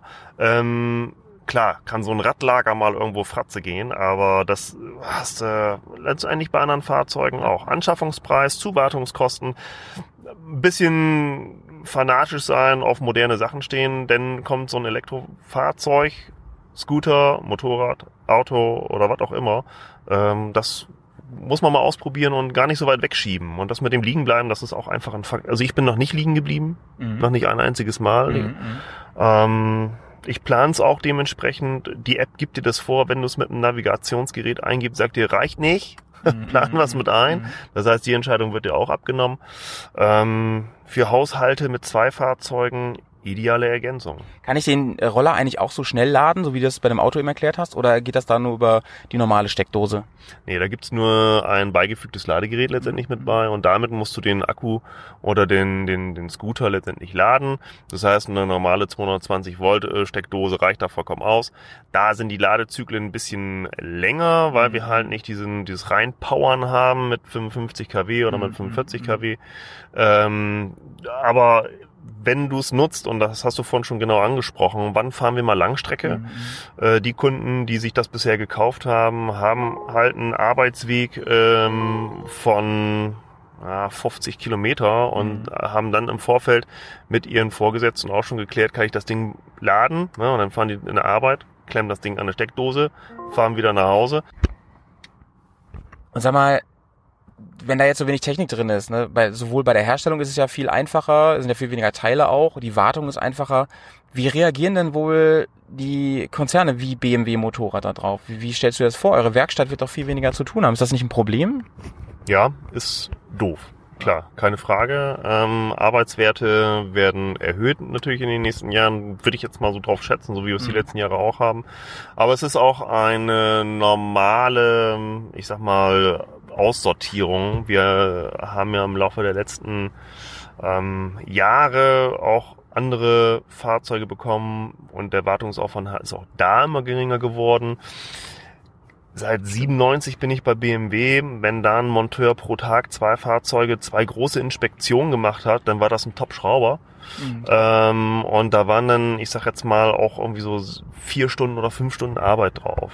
Äh, wenn heute ein Monteur in der Werkstatt arbeitet, und das ist jetzt ähm, eine, eine doofe Geschichte eigentlich, die AWs sind natürlich geringer, das heißt pro Fahrzeug hast du vielleicht nochmal so zwei Stunden drauf plus rein rausschieben. Das heißt, um auf deine Werte zu kommen, musst du da dich schneller bewegen, du hast mehr Zwischenzeiten, mehr Leerlauf, das ist natürlich doof, klar, keine Frage. Und genau das gleiche wird nachher bei Elektrofahrzeugen auch sein, das heißt, der Arbeitsaufwand wird geringer, ähm, ist aber, glaube ich, auch ein normales, normaler Werdegang einfach und eine normale Entwicklung. Ja, vor allen Dingen, es nützt ja auch nicht zu sagen, äh, hey, nee, finden wir doof und gehen wir nicht mit. Ne? Wenn irgendwie alle anderen Hersteller auf Elektro setzen, zumindest parallel im Moment noch zu Verbrennern, und dann zu sagen, nee, machen wir nicht und irgendwann stehen wir hinten an. Also BMW als führender Hersteller muss ja auch zusehen, dass sie äh, nicht, nicht äh, abgehängt werden. Ne? Das ist einfach der Punkt. Genau, klar, logisch. Der Markt entwickelt sich ja weiter und es kommen, äh, wir sind jetzt einfach an so einer Grenze, ähm, wo sich entscheiden wird, was wird die Zukunft bringen. Elektro, Wasserstoff, weiterhin Genau. Diesel oder was auch immer. Ich glaube, da sind wir als Endverbraucher gar nicht so gefragt. Ähm, weil wir da wenig entscheiden können. Die ganze Umweltverträglichkeitsdiskussion würde ich jetzt auch für uns Verbraucher erstmal nebenher laufen lassen. Diese Diskussion muss man auf anderer Ebene führen. Da sind wir weit weg. Hier muss jeder für sich das passende Produkt finden, was es auf dem Markt gibt. Und äh, ich finde Elektro da halt gut, ob es ein Motorrad ist, ob ein Scooter ist. Ich finde es angenehmer. Ich mag aber halt auch den Sound von einem, von einem Motorrad, das gut klingt. Ne? Also einen schönen Boxermotor oder äh, eine Panigale, die da vor sich hinklödert. Ja, das ist halt alles Geschmackssache und das muss jeder wissen. Und das ist halt so ein Ding, dass das Motorräder mh, sind ja auch immer noch eher in, also in Deutschland, Europa, oder zumindest in Deutschland sind eher so Hobby und, und Spaßfahrzeuge. Es gibt natürlich auch Pendler, aber ich würde sagen, das ist eher die Ausnahme. Die meisten haben das so als Hobby.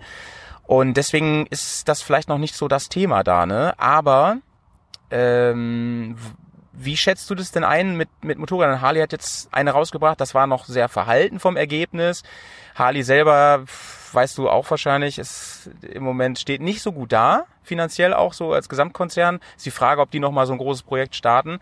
BMW hat da sicherlich noch ein bisschen mehr Backbone, ein bisschen mehr, bisschen mehr Reserven und wird sagen, gerade mit den Plattformen und Akkus, du hast mir eben gesagt, der i3-Akku ist, findet sich zum Teil von den Zellen im Roller wieder, was mega interessant ist.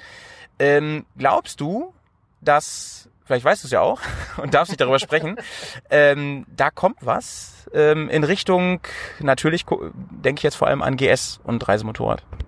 Ich glaube, dass die Schubladen bei den einzelnen Herstellern voll sind mit Innovationstechnik und Entwicklung ähm, und die einfach natürlich halt auch wirtschaftlich agieren müssen und natürlich nicht frühzeitig raushauen. Und äh, wenn einer das goldene Ei gefunden hat irgendwie, ähm, wie wir mit unserer GS fast, ähm, dann wird das nicht sofort rausgehauen, weil dann gibt's nur noch das eine. Und das ist natürlich alles Ja, so, eine, so eine Wirtschaftsgeschichte. Ich glaube, dass die Schubladen voll sind mit, mit Entwicklung und Möglichkeiten und die haben wir auch einfach. Und äh, ich, auch ich kann dann letztendlich nur abwarten. Ich weiß, ich denke, das Thema Gewicht ist gerade bei AGS dann mehr so, was Elektro angeht. Das, ich glaube nicht, dass das sehr zeitnah für uns in Frage kommt. Äh, Ich denke, da werden wir noch ein, das ein oder andere Jahr ins Land streichen lassen, bis, bevor wir eine, eine E 1300 GS kriegen oder irgendwie sowas. Ähm, Im Supersportler oder im Sportlerbereich schaut es jetzt ein bisschen anders aus. Da kriegst du sowas halt auch ein bisschen besser verpackt. Ne? Die, die Formel E ist zum Beispiel eine, im, Pkw-Bereich eine ganz interessante Geschichte. Ähm, und auch die im Motorradbereich, äh, die ersten Rennen, die da stattgefunden haben, die sind auch sehr spannend, weil es da dann auch wirklich auf Augenhöhe passiert. Das heißt, die haben alle die gleiche Technik und teilweise den gleichen Entwicklungsstand äh, und können da dann nur noch aufs fahrerische Können zugreifen.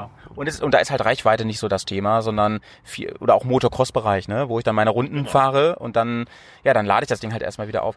Ich glaube es auch. Wir werden in der Folge noch äh, genau über dieses Thema natürlich eine ganze Weile sprechen, wie wir das einschätzen und so und wie wir das finden. Ähm, Erik, dann sage ich hier erstmal ein bisschen Danke. Vielen, vielen, vielen Dank, dass du mich hier mitgenommen hast, dass ich jetzt den äh, i3 mal erfahren durfte im wahrsten Sinne des Wortes und mir den äh, Evolution mal genau anschauen durfte.